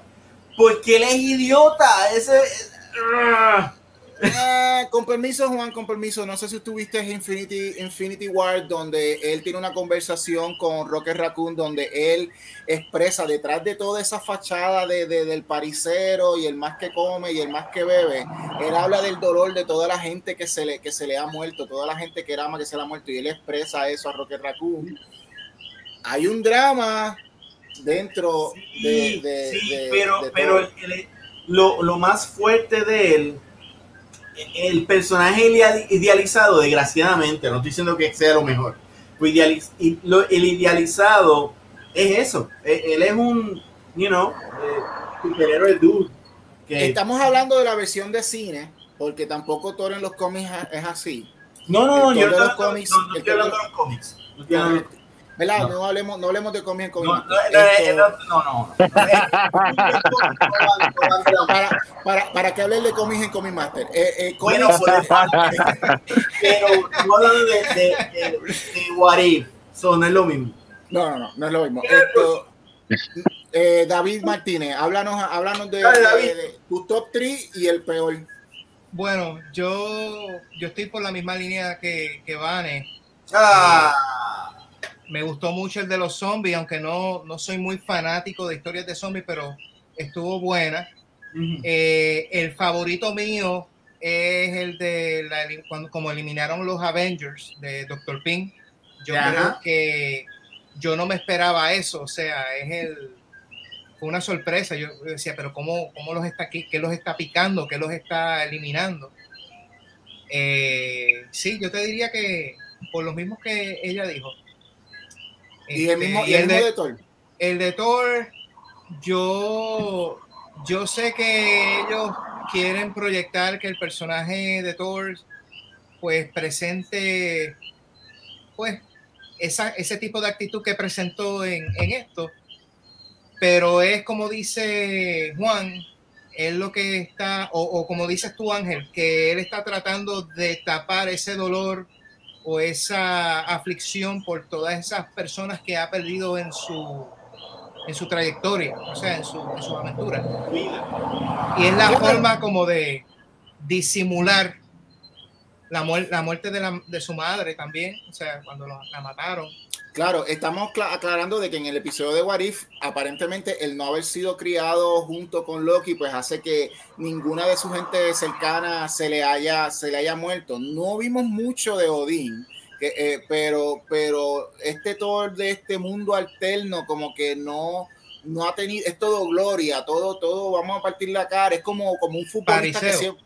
Ajá, un futbolista que siempre gana. Es como un Tom Brady, tú Exacto. sabes es un Tom Brady que, que, que, que nos fuimos otra vez al Super Bowl, volvimos a ganar y nunca perdemos y esto es lo que hay y vamos, a- vamos, vamos a beber y toda la cosa. yo, yo lo voy a, cuando me toque yo decirlo un poco más, pero también hay que, hay que notar que Loki aparentemente le ha jodido la vida toda la vida. Él, es- él es como que e- esa espina que lo ha jodido y lo ha jodido y lo, lo ha hecho la mejor persona que es en el MCU.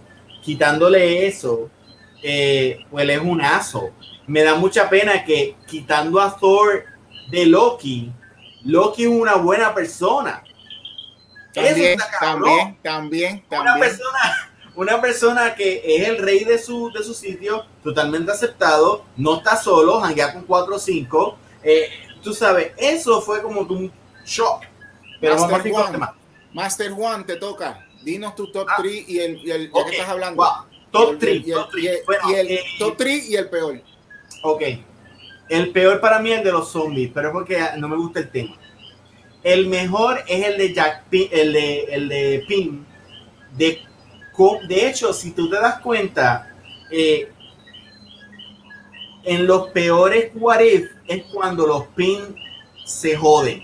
Por ejemplo, los zombies fue porque eh, este, la, la Janet eh, tuvo un virus. Wasp. Y, eh, Wasp. y cuando nos mataron a todos es porque Pin se volvió loco y para el carajo. Y de hecho, eh, eso está súper interesante. Ok, pero los mejores han sido para mí eh, Captain Carter, eh, este, la de Black Panther siendo Skylord, Star-Lord, perdóname, Star-Lord, y este de, este de, de, de Thor.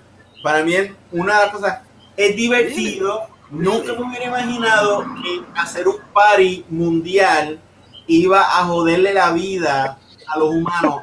Es, es como un, un rol reversal en que tú tienes tu casa y tú eres el rey de tu casa y de repente tú te vas de vacaciones y tus hijos la destruyen.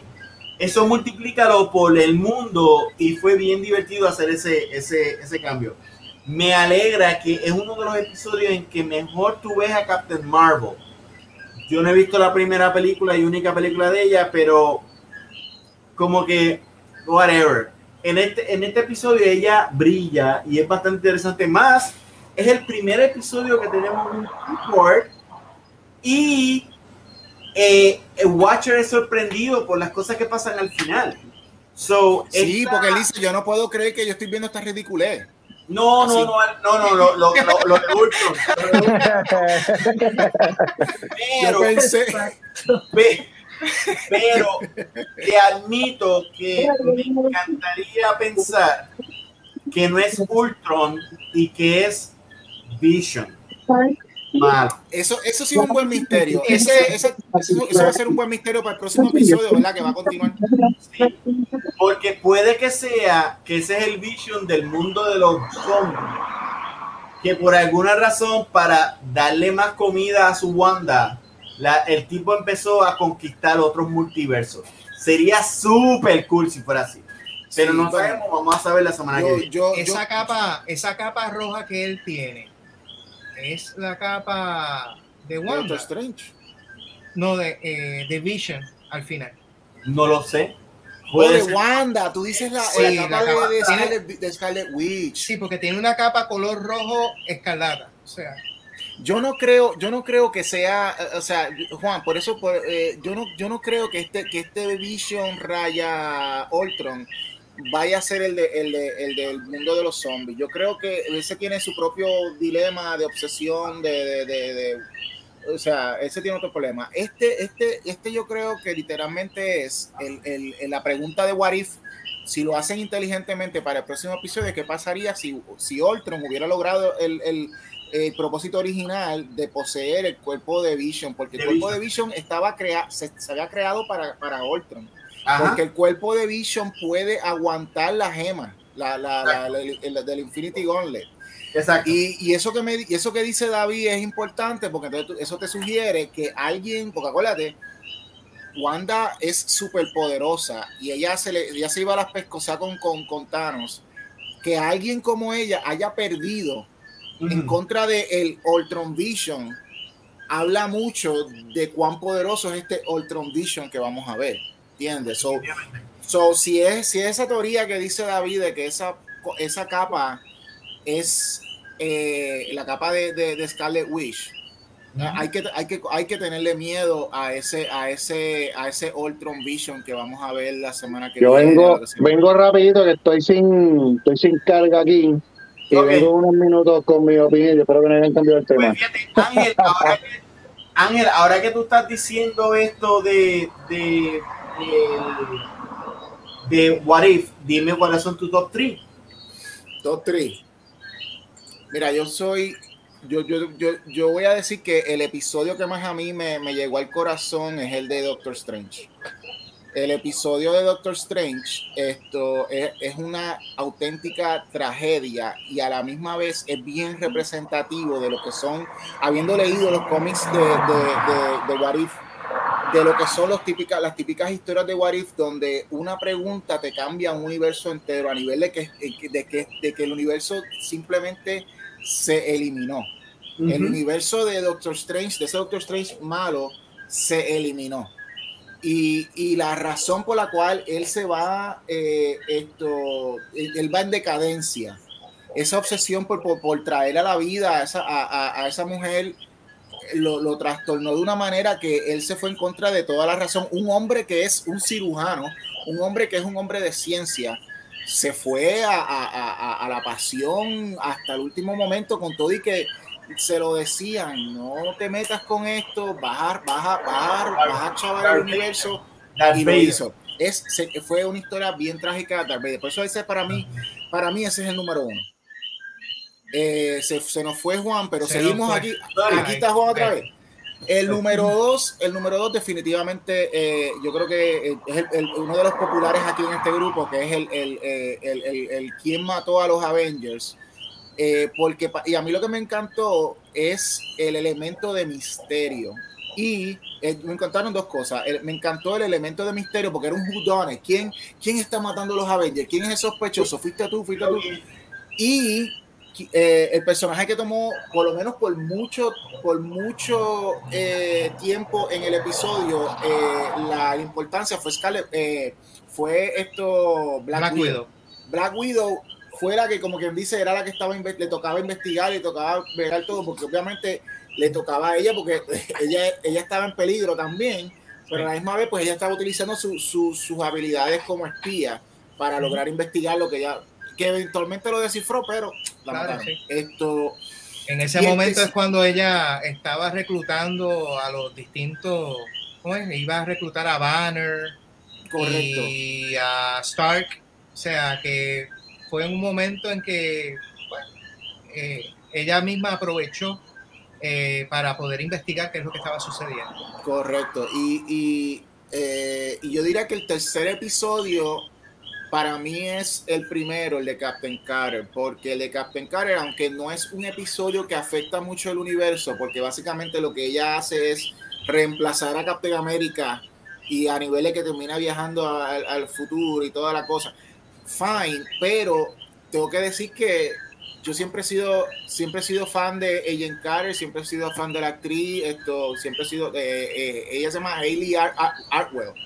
Y, y, como me encantó que, que, cuando le dieron los, los, los, molleros, esto no fue, esto no fue que la convirtieron en, un, en una de estas modelos Jim Lee de, de cómic, así no, no. La prensaron, papi, la prensaron y tú veías esa diferencia con ella y, y, Steve Rogers así chiquitito. Y pues como personaje, en verdad, pues eh, me encantó ella. Y pues eh, siempre están los rumores de que ella va a estar entonces participando eh, en la versión live action que va a venir de, de entonces son especulaciones de, de Doctor Strange and the Multiverse of Madness Ojalá se dé, porque en verdad que ella como personaje, Captain Carter, esto sería bueno. No sé por qué no le llaman Captain Britain, deberían llamarle Captain Britain, pero estoy contento con Captain Carter. Esos son mis top 3. Esos son mis top 3. Eh, por lo menos le cambiaron el escudo, que le pusieron la. Eh, sí, el escudo británico. Sí, sí, el escudo británico. y el traje también británico. Y pues yo diría que el peor episodio de What If para mí es, es, eh, es este de Thor. Si estamos hablando solamente del episodio de Thor individual. Como dijo Juan, esto es un two-parter que, que, que, continúa la semana que viene con, con, con el Ultron Vision. A mí me captaste con el Ultron Vision. Eso está muy bien. So, so, vamos a ver cómo está. Pero el resto del episodio, pues como que había otro cómic, a, nuestra fanaticada de, de, de Comic Master que, que, no, que, que, están aprendiendo de cómics. En adición al cómic What If, había otro cómic llamado What The eh, en el pasado, donde era como un tipo de Mad Magazine, donde Marvel pues hacía chistes, pero con sus personajes de Marvel. Este episodio parecía más What The que What If. Ok.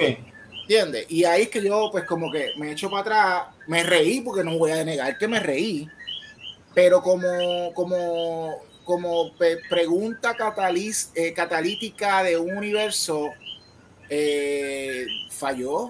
falló el concepto para mí. Esto, y pues eh, tengo que darle puntos de bono porque casi todo el elenco de Thor dijeron, vamos, dijeron presente para, para estar en el episodio, incluyendo esto.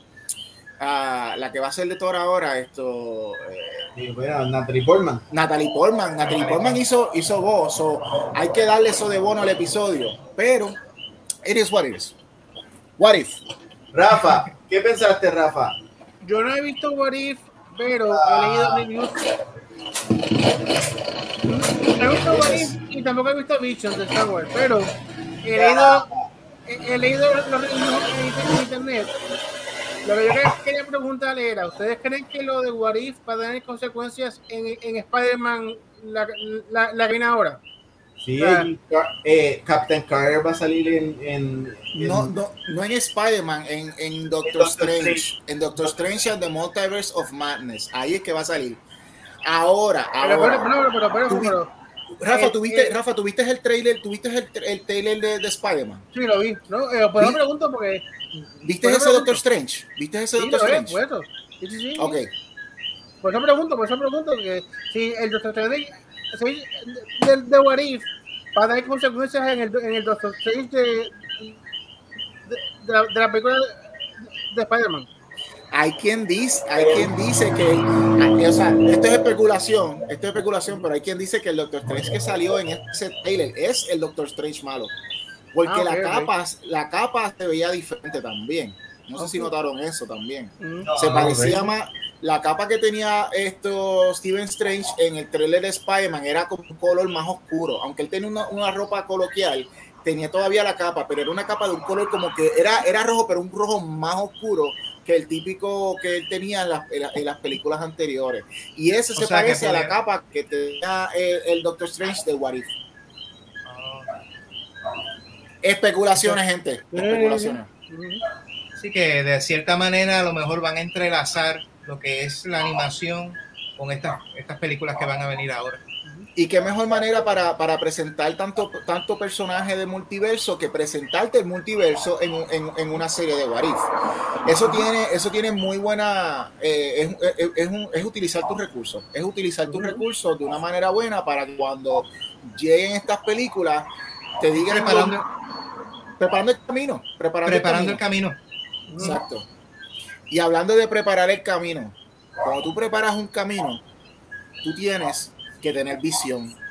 Y recientemente Star Wars nos mostró, disculpen, esto, estos segways, no sé dónde sacarlos. Está bien, no, no, dale, dale, que está inspirado. Star Wars, Star Wars recientemente nos presentó unas visiones, unas visiones distintas a, a, al mundo de, eh, eh, al mundo de, de, de Star Wars. Eh, a través de unos creadores, artistas de animación japonesa en la serie Star Wars Visions. Esto. Hay comments, pero dale, adelante, Juan.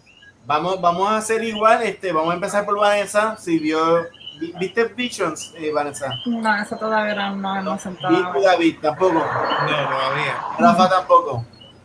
Pues dale, Juan. Pues dame yo. Oye, oye. Eh, Visions. Eh, muy bien hecho. Eh, vamos a hablar de, lo que se trata. Este, Disney y Star Wars se comunicó con varias casas animadoras de Japón y les dijeron, por lo que yo entiendo, porque no he visto un, un, behind the scenes ni he leído nada, pero por lo que entiendo, fueron a estas casas animadoras y dijeron, mira, este es mi concepto de Star Wars, a lo que te da la gana. Son 20 minutos, eh, no sé, juega con estos juguetes. Es o sea, como, como cuando todos nosotros jugábamos con los juguetes de Star Wars y cada uno de nosotros se inventaba esta, esta, esta historia que a veces tenían que ver con lo que viste en la película, a veces no, a veces... Y, y son, eh, creo que son ocho o nueve, Nueve. Nueve historias en que estas casas de animación literalmente hacen lo que le da la gana con el concepto de los Jedi, los Sith y Star Wars. Lo positivo, lo positivo es que ves cómo estas casas animadoras cogen conceptos eh, japoneses, eh, ya sea de, de eh, folclore, pasado, influencias de, de samuráis, influencias de animes, cómo ellos corren con esta idea. Eh, y son nueve historias. Lo malo, que si tú te sientas a ver las nueve historias, son un poquito repetitivas, porque es lo mismo. Eh, hay un duelo de lightsabers en todos los episodios. Ah, todos los clichés de, Star Wars son repetidos, como I, have a bad feeling about this. Hay, o porque es que, o sea, hay que verlo como este, fanáticos de Star Wars que le dieron la oportunidad de jugar con estos juguetes, con estos muñecos. Ahora, mis favoritos fueron el, el episodio del Samurai, que básicamente es una película de Akira Kurosawa. La primera, el primer La episodio, primera, que era blanco y negro. Me encantó ese. La primera. Por Y delante. Sí, la primera, eh, el Elder, que la historia quedó bien buena, y eh, la de la de los lightsabers. Eh, The Ninth, The Ninth Jedi. exacto. Yo creo que ese concepto de los lightsabers lo, lo debería adaptar Disney. Eran unos, unos lightsabers tan sensitivos a las fuerzas que tú por el mero hecho de, de prenderlo y te identificaba como buenos y malos. Y hay una escena, eh, voy a dar un spoiler, pero si, fuera de contexto, en que a estas cuatro personas le dan estos cuatro lightsabers y cuando prende el lightsaber, tú entiendes que van a ser cuatro personas buenas y son sí. Y eso quedó cabrón. Cabrón. Yeah. Ahora, fuera de ver algo entretenido como un experimento artístico, esto no le añade nada al canon. No le debe de añadir nada al canon. Eh, la única historia que toca un poco el canon es la historia de, de la banda. Eh, porque sale Boba Fett, Y Java, y Java sale también. ya va, pero, pero eh, Ese lo vi hoy, ese lo vi hoy, me encantó. la gente que lo hizo llevó lo llevó a la alternativa de utilizar el actor que hace la voz de todos los clones que, que es Jango Fett y entonces Boba Fett para hacer la voz de Boba Fett. Eso es lo único. Eh, pero yo entiendo que fue, fue bastante refrescante. Eh, me gustó eh, y creo que diversi- diversifica un poco la marca de Star Wars que ha sido tan difícil para Disney. Esa marca ha sido como, como ahora Marvel con estos artistas que están demandando. Va a estar un poquito difícil. No, no vamos a hacer nada más chavo. Colega, colega Master Juan, Dígame, señor Master Tú- Ángel. tus palabras son mis palabras. Coincido contigo en todo 100%. Hasta los mismos, ¿te gustaron los mismos que a mí? Correcto, ¡Uh! por eso es que me sé los nombres. ¡Awesome! Tengo que decir que aquí estamos 100% coordinados. Nuestro poder de masterío de, de Comic Master está ahí en, en la misma frecuencia. Solamente voy a es, es exactamente copy-paste los, los comentarios de Juan, pero voy a añadir una sola cosa. Juan había mencionado al principio que es como que esta cuestión de cuando uno coge y se pone a jugar con los juguetes de Star Wars o lo que sea. Eh, hay, un, hay un episodio, hay dos episodios donde te muestra eso bien brutal. Y uno es uno que es literalmente una copia de. de- y no es, una, es una oda, vamos a llamarle una oda a eh, Astro Boy. Básicamente Ah, sí. es, es básicamente Astro Boy en Star Wars. Y el Astro otro Boy es. y Mega Man. Y Mega Man. Y porque- Mega Man, tú sabes. Y Mega el Man. otro es. Y el otro es el de, el de una. El de, un- el de el que el personaje es una alien, pero tiene forma de una conejita. Ajá. Y es Sí. como si es como si tú hubieras cogido tus action figures de Star Wars y hubieras ¿Cómo es? ¿Cómo es, Rafa? ¿Cómo es? Te vi, te vi, Rafa, ¿cómo es? Con la oreja. Y es como si es como si hubieras cogido tus juguetes de Star Wars y de momento sacas de otro de otra caja un juguete de un, un peluche de, un, de una muñeca de de, de, de, de- eh, ¿cómo es? de conejo y qué sé yo, y los pones a jugar a interaccionar y le das una espada a, a esa, a, a- esa, ese, a ese conejito. So, Alex, háblanos tú ahora porque yo no tengo Sí, sorry, sorry, sorry que me quedé sin batería. Este, ya, ya resolví. Eh, ya se acabó, el, eh, se, acabó el tema de Warif que tenía tanto que decir, pero estamos ahora en Star Wars. Se acabó. Dale Star Wars. Star Wars Visions. Este, empecé a verlo, vi dos episodios, sorry, pero de los dos episodios tengo que decir que me encantó el primero, este Ronin, ¿verdad? Ronin, como que escuché el nombre del, del tipo, Ronin. Sí, pero el, el, el, el, episodio se llama The Duo. El primero. Right, right, right. Pero el, personaje me encantó. Este me, me, tripea. Yo no sé si esto es como que súper mucho antes de, de, la, de, la, de, la, de la saga de Skywalker, whatever. Pero si ese es un R2 unit, si ese es el Arturito como es, porque no, en verdad no se sabe el origen de Artu ya.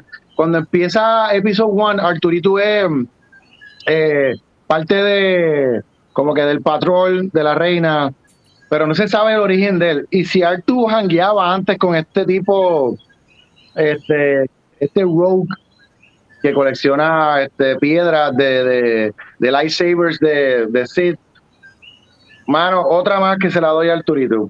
Este, básicamente como manga, esta historia así.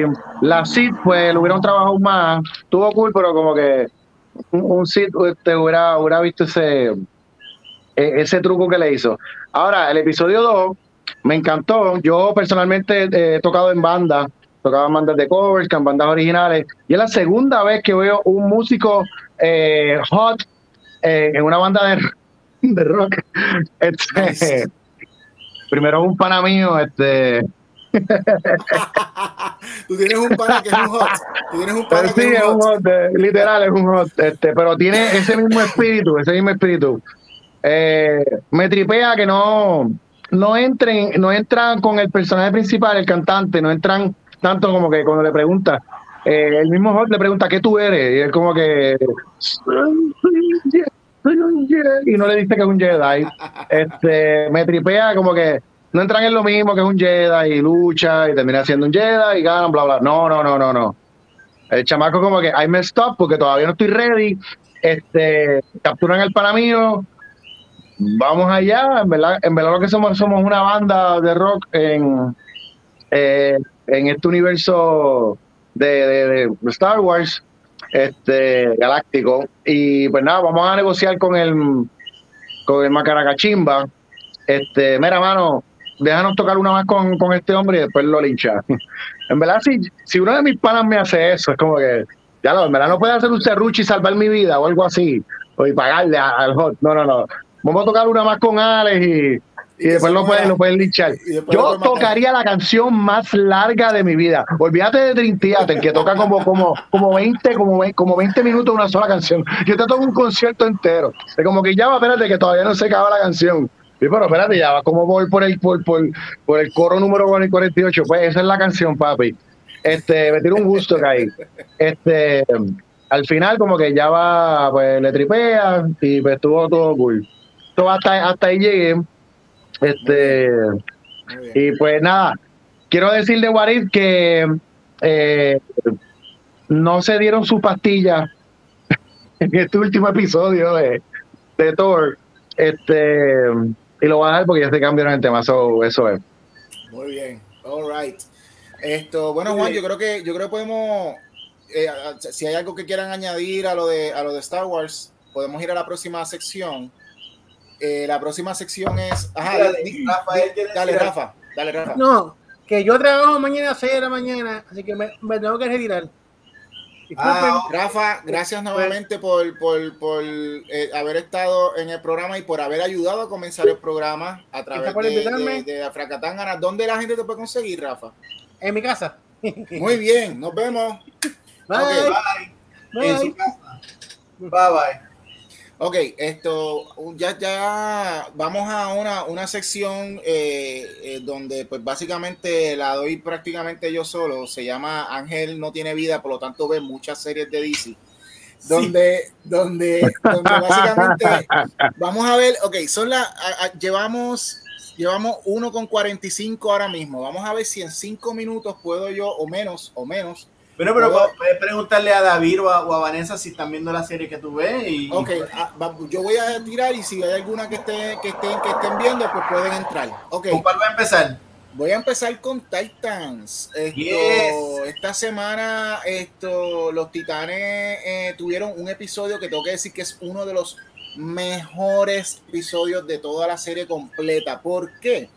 El episodio, no sé si ustedes ya, aquellos que han estado viendo la serie y aquellos que han estado viendo los spoilers a través de nosotros que les hablamos de la serie, han visto que varios miembros de los Titanes se han estado muriendo. Esto, Hawk ha muerto, en el season, en el season 2 eh, murió Donna Troy.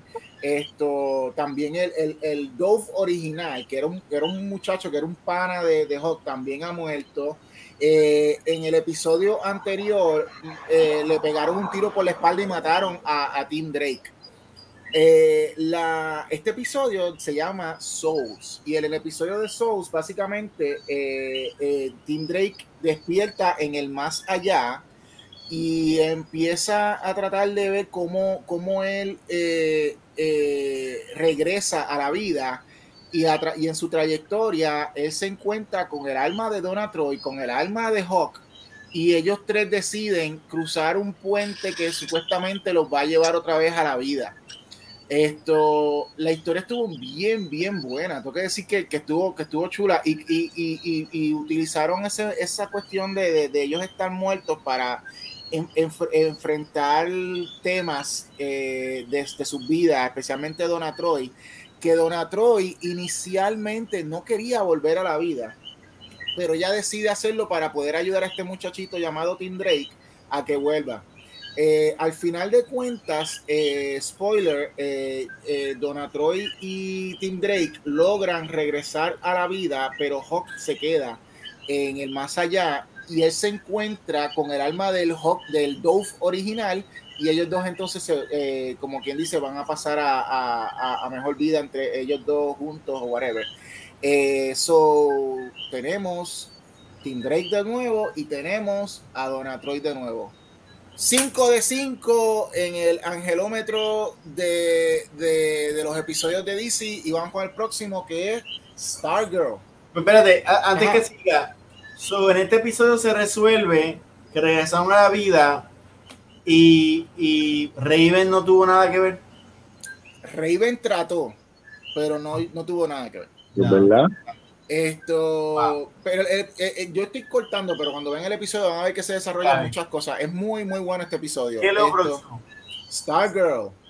Stargirl a me encanta, a me encanta ese programa porque es un programa que yo, como siempre he dicho, que es un programa para, para jóvenes, esto es bien americana porque es un pueblo pequeño, eh, eh, es bien de buen espíritu, es, heroísmo puro porque es eh, estos, estos jóvenes, esto naif, ¿verdad? Porque apenas están empezando a ser superhéroes, están resucitando al Justice Society sin embargo, este episodio es uno de los episodios más, que también me encantó, más oscuros de la serie, porque estamos viendo el efecto psicológico que el villano Eclipse está teniendo en, los, personajes. Específicamente la muchacha, la, la arena que hace de, que hace de Wildcat eh, ella tiene un sentido de culpabilidad tremendo por haber esto matado a, un villano que, era de la mente, whatever, qué sé yo. Y pues esto, él, ella ha estado a nivel de que eh, se siente rechazada por sus padres, se siente rechazada por la religión porque ella es latina y es católica, se siente rechazada por sus amigos, se siente rechazada por la escuela, se siente porque en la escuela ella tiene una mala reputación porque ella una vez soltó un video para un novio donde pues un video esto más íntimo y el novio cogió lo y el novio lo soltó para todo el mundo. Tremendo novio. Y pues esto, la, e, ella tiene e, el personaje de Wildcat, ella se llama, el, el personaje se llama Yolanda. Yolanda, eh, diablo, este, este pasó por un charco ese carro. llorando. Llorando. llorando. Ese era el novio. Ese era el novio que envió, la, que envió los videos de, la Está brutal. Yolanda, Yolanda esto, tiene una en verdad, de todos los personajes, yo creo que ella es el personaje que tiene como que el, el, camino más fuerte de redención esto y lo hace para mí el personaje más real de todos los personajes en Stagger y este personaje y este episodio fue en ella resulta que en que el personaje este que ella mató para proteger a sus amigos que era el tipo que tenía los poderes mentales se me olvida el nombre de él que era del Injustice Society él resulta que antes de morir metió su, su, su, energía mental o whatever en ella y él ha estado lentamente tratando de apoderarse de ella y de, y de, y de dominarla y para, para, para eh, eh, eh, pues, básicamente poseerla. Esto, y pues es una pelea que ella tiene que, que, tener internamente y pues la pobre Stargirl no sabe cómo ayudarla. La pobre Stargirl no sabe qué hacer porque no es una cosa que ella le pueda meter un puño. Me encantó este episodio. 5 eh, de 5 en el angelómetro también. Esta semana fue muy buena para el mundo de DC. Esto, y eso es también porque no he visto Supergirl. So, eh, ok, esto. Y finalmente regresaron, papá. Regresó el Doom Patrol el Doom Patrol está los primeros tres episodios en HBO Max. Esta semana, eso llegó, creo que fue ayer. Esto, y están en eh, los primeros tres episodios del Season 3. Esto, esta serie no puede ser más todavía como el Ron de Grant Morrison de, de, de, de los cómics. O sea, son súper fiel, pero a la misma vez son bien originales. Eh, ahí eh, el primer episodio resolvió unos eh, unos temas que se habían quedado sin resolver del, del, season, del season anterior segundo. Y eh, para decirle, el, el, episodio favorito mío fue el episodio, si no me equivoco, el episodio 3, que se llama Dead Patrol, eh, donde básicamente todos los miembros del, del Doom Patrol mueren. Y, y al igual que, que, al igual que Titans, que vimos un episodio en el más allá, aquí también vemos un episodio del más allá del de un patrón, pero cuando se trata del Doom Patrol, sí, mano, cuando se trata del Doom Patrol, no se trata, no se trata de aventuras de pelea, se trata de cuán psicológico y weird podemos hacer. Por ejemplo, para darles un ejemplo, eh, Robot Man, eh, Cliff Steele, eh, eh, él se encuentra en el más allá con su papá. Eh, ahí hablo, hay, hay party, ok.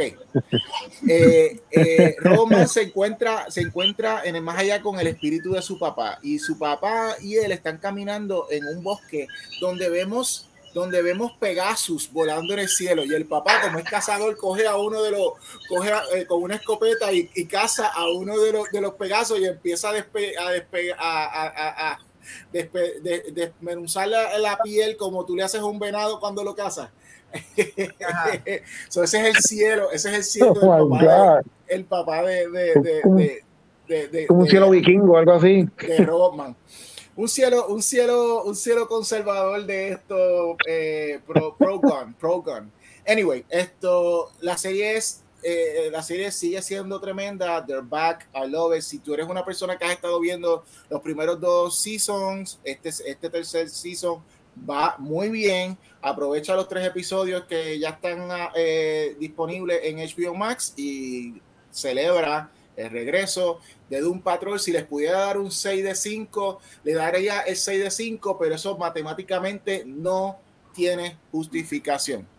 Se acabó. Wow, pues tiempo récord. Bueno, pues yo creo que con esto terminamos el episodio de hoy. Este, les quiero dar las gracias a David y a Vanessa. No le preguntamos si han visto Doom Patrol, pero no sé. Eh, no lo hemos visto, pero es una buena serie, veanla cuando puedan. Suena interesante.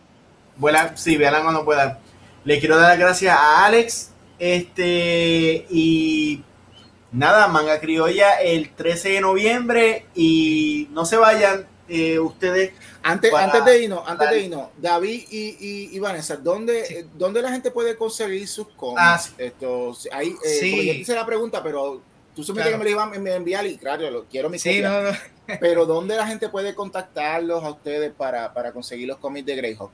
Claro que sí, mira, los cómics de Greyhawk están a la venta en la tienda de Metro Comics en San Patricio Plaza, en la tienda de Big Bang Comics en, Los Más Verdes en Bayamón, Eh, también está disponible en Capitán Granuja, en Mayagüez, y si no me equivoco, en la tiendita eh, Mi Casita Books and Gift en Aguadilla. Y también en MC, eh, ay Dios mío, MC Comics eh, online. Y adicional a eso, el mes, el mes pasado empezamos a distribuirlos en, el, en la Florida, el estado de la Florida, en Orlando. en dos tienditas allí de cómics muy buenas en la International Drive. Eh, una se llama Gods and Monsters y la otra no recuerdo, pero pueden conseguir la información en Instagram y en Facebook en Davo Cartoon Studio eh, y también en The Greyhawk en Facebook y en Instagram también. Excelente, excelente. Saben que aquí están los cómics de Pánico Press. Tenemos aquí, eh, aquí está Violet Descents, que es un, un reissue del primer libro, pero este tiene 64 páginas de pura historia de ángeles y demonios eh, por, con arte de, de, de Falcón. Tenemos eh, que es una eh, antología de vaqueros zombie, western y toda la, toda la cuestión. De, de, Argentina tenemos Spectro, de los muchachos de, de, de, Spectro. Este es como los Ghostbusters, el Ghostbusters eh, argentino. Ah, eso es interesante imagínate, imagínate, David, eh, eh, esto pasó, esto pasó en la vida, en la vida real, eh, que el, el, el, esposo, este, este señor, el esposo de Vita Perón, Perón que fue dictador en este señor, en el, creo que fue en el 87, se metieron gente a su, a su, a su sacaron, sacaron su cuerpo del la tumba. de la tumba, se metieron a su tumba y, le, y le robaron las manos. Nadie sabe dónde están las manos. En este libro, ustedes van a poder saber qué pasó con las manos de qué pasó con las manos de, oh Perón. De Perón. o sea que de, un hecho verídico, ahí pues. Es un Ghostbuster que brega con la, con la cultura y idiosincrasia de Argentina. todos estos libros, ¿solo lo puedes conseguir en Pánico Press panicopress.com online, lo puedes pedir ya sea en digital o impreso. Baja Pánico Press, hay una, hay una sección que dice Shop, que es la tiendita, y ahí tú puedes buscarlo, ordenarlo, chequearlo. Te dice también abajo cuáles son los próximos libros que vienen en el horizonte. Tenemos que viene por ahí eh, esto, eh, Ventura a través de Pánico Press para los demás países que ya se está publicando en Puerto Rico, pero ahora va a empezar para otros países, México pendiente. Esto, tenemos el libro de, de, de Rangi, Nonpack, esto, eh, que también se, está, se, va a publicar ahora en octubre en Puerto Rico. Eh, a través de Pánico Press, pues van a, va a estar en Estados Unidos y en, otro, y en otros países a través de, nosotros. Y eh, el, último detective, ese estrena en manga criolla. Ese es un libro de ciencia ficción eh, eh, con, con, Gerardo y, eh, y, escrito por Claudio Álvarez, y eso es un libro de Chile. Así que esto, pendiente a Manga Criolla. Manga Criolla, Pánico Press, que están viendo aquí a Alex, que va a ser el que nos va a estar representando allí en la mesa. Busquen a, al uh. de ahí, búsquenlo, porque él, él, él les va a ofrecer libros de Puerto Rico, de Argentina, de Chile y de México. De México tenemos eh, The Adventures of, Fiction Boy and Scientific Girl, que es un manga para niños hecho en México. So, va a ser ahora eh, eh, una plétora de cómics internacionales a través de Pánico Press, que vamos a estar en Manga Criolla, que, nos puede, que los pueden conseguir a través de panicopress.com, pero no solo eso. ¿Qué es Digicomics One? Tiki Comics es una, un estudio creado por mí que eh, publica ciertos cómics como Demonio, eh, Dead Gods, Ventura eh, y Cazadores Esotéricos. va a estar siendo vendido en manga criolla. Este, y tanto Espectro como Demonio y Ventura están disponibles en Metro Comics, en Board, en Bookmark este, Borders. Borders, wow. wow. Borders. Eh, Bookmark y eh, Capitán Granunja. Este, el site es digicomic.com Y para la semana que viene vamos a hacer un, eh, un anuncio exclusivo que tiene que ver con películas y van a ver más adelante cómo Manga Criolla va a estar dentro de un festival de cine, de películas, pero eso David, ¿dónde pueden conseguir tus cómics en, en, lo, en las redes sociales? Sí, en Davo Cartoon Studio, en Facebook y en Instagram. Eh, pueden hacer, pueden escribirnos directamente a la página y nosotros pues eh, les, podemos hacer llegar el cómic vía correo o le podemos dirigir cuál, cuál de las tiendas más cercanas a ellos pudiera, pudiera entonces referirlo. At, at Pánico Press en Instagram y Pánico Press en Facebook. Eh, Juan. Es todo por hoy. Yo quiero, este, decirte, Juan, yo quiero decirte, Juan, yo quiero decirte, Juan, gracias por, por, por, haber compartido conmigo estos 50 episodios. I love you, man. I love you. Gracias, Ángela. Ha mantenido mi sanidad bastante en check. Este, gracias, Alex. Gracias, Rafa, que se tuvo que ir. David, Vanessa. Muchas gracias. Quería darle las gracias a ustedes, Ángel, Juan, Alex. Muchas gracias por recibirnos en su programa. Realmente, pues, un honor, es un placer y le, estamos bien agradecidos y nos veremos en, Manga Criolla.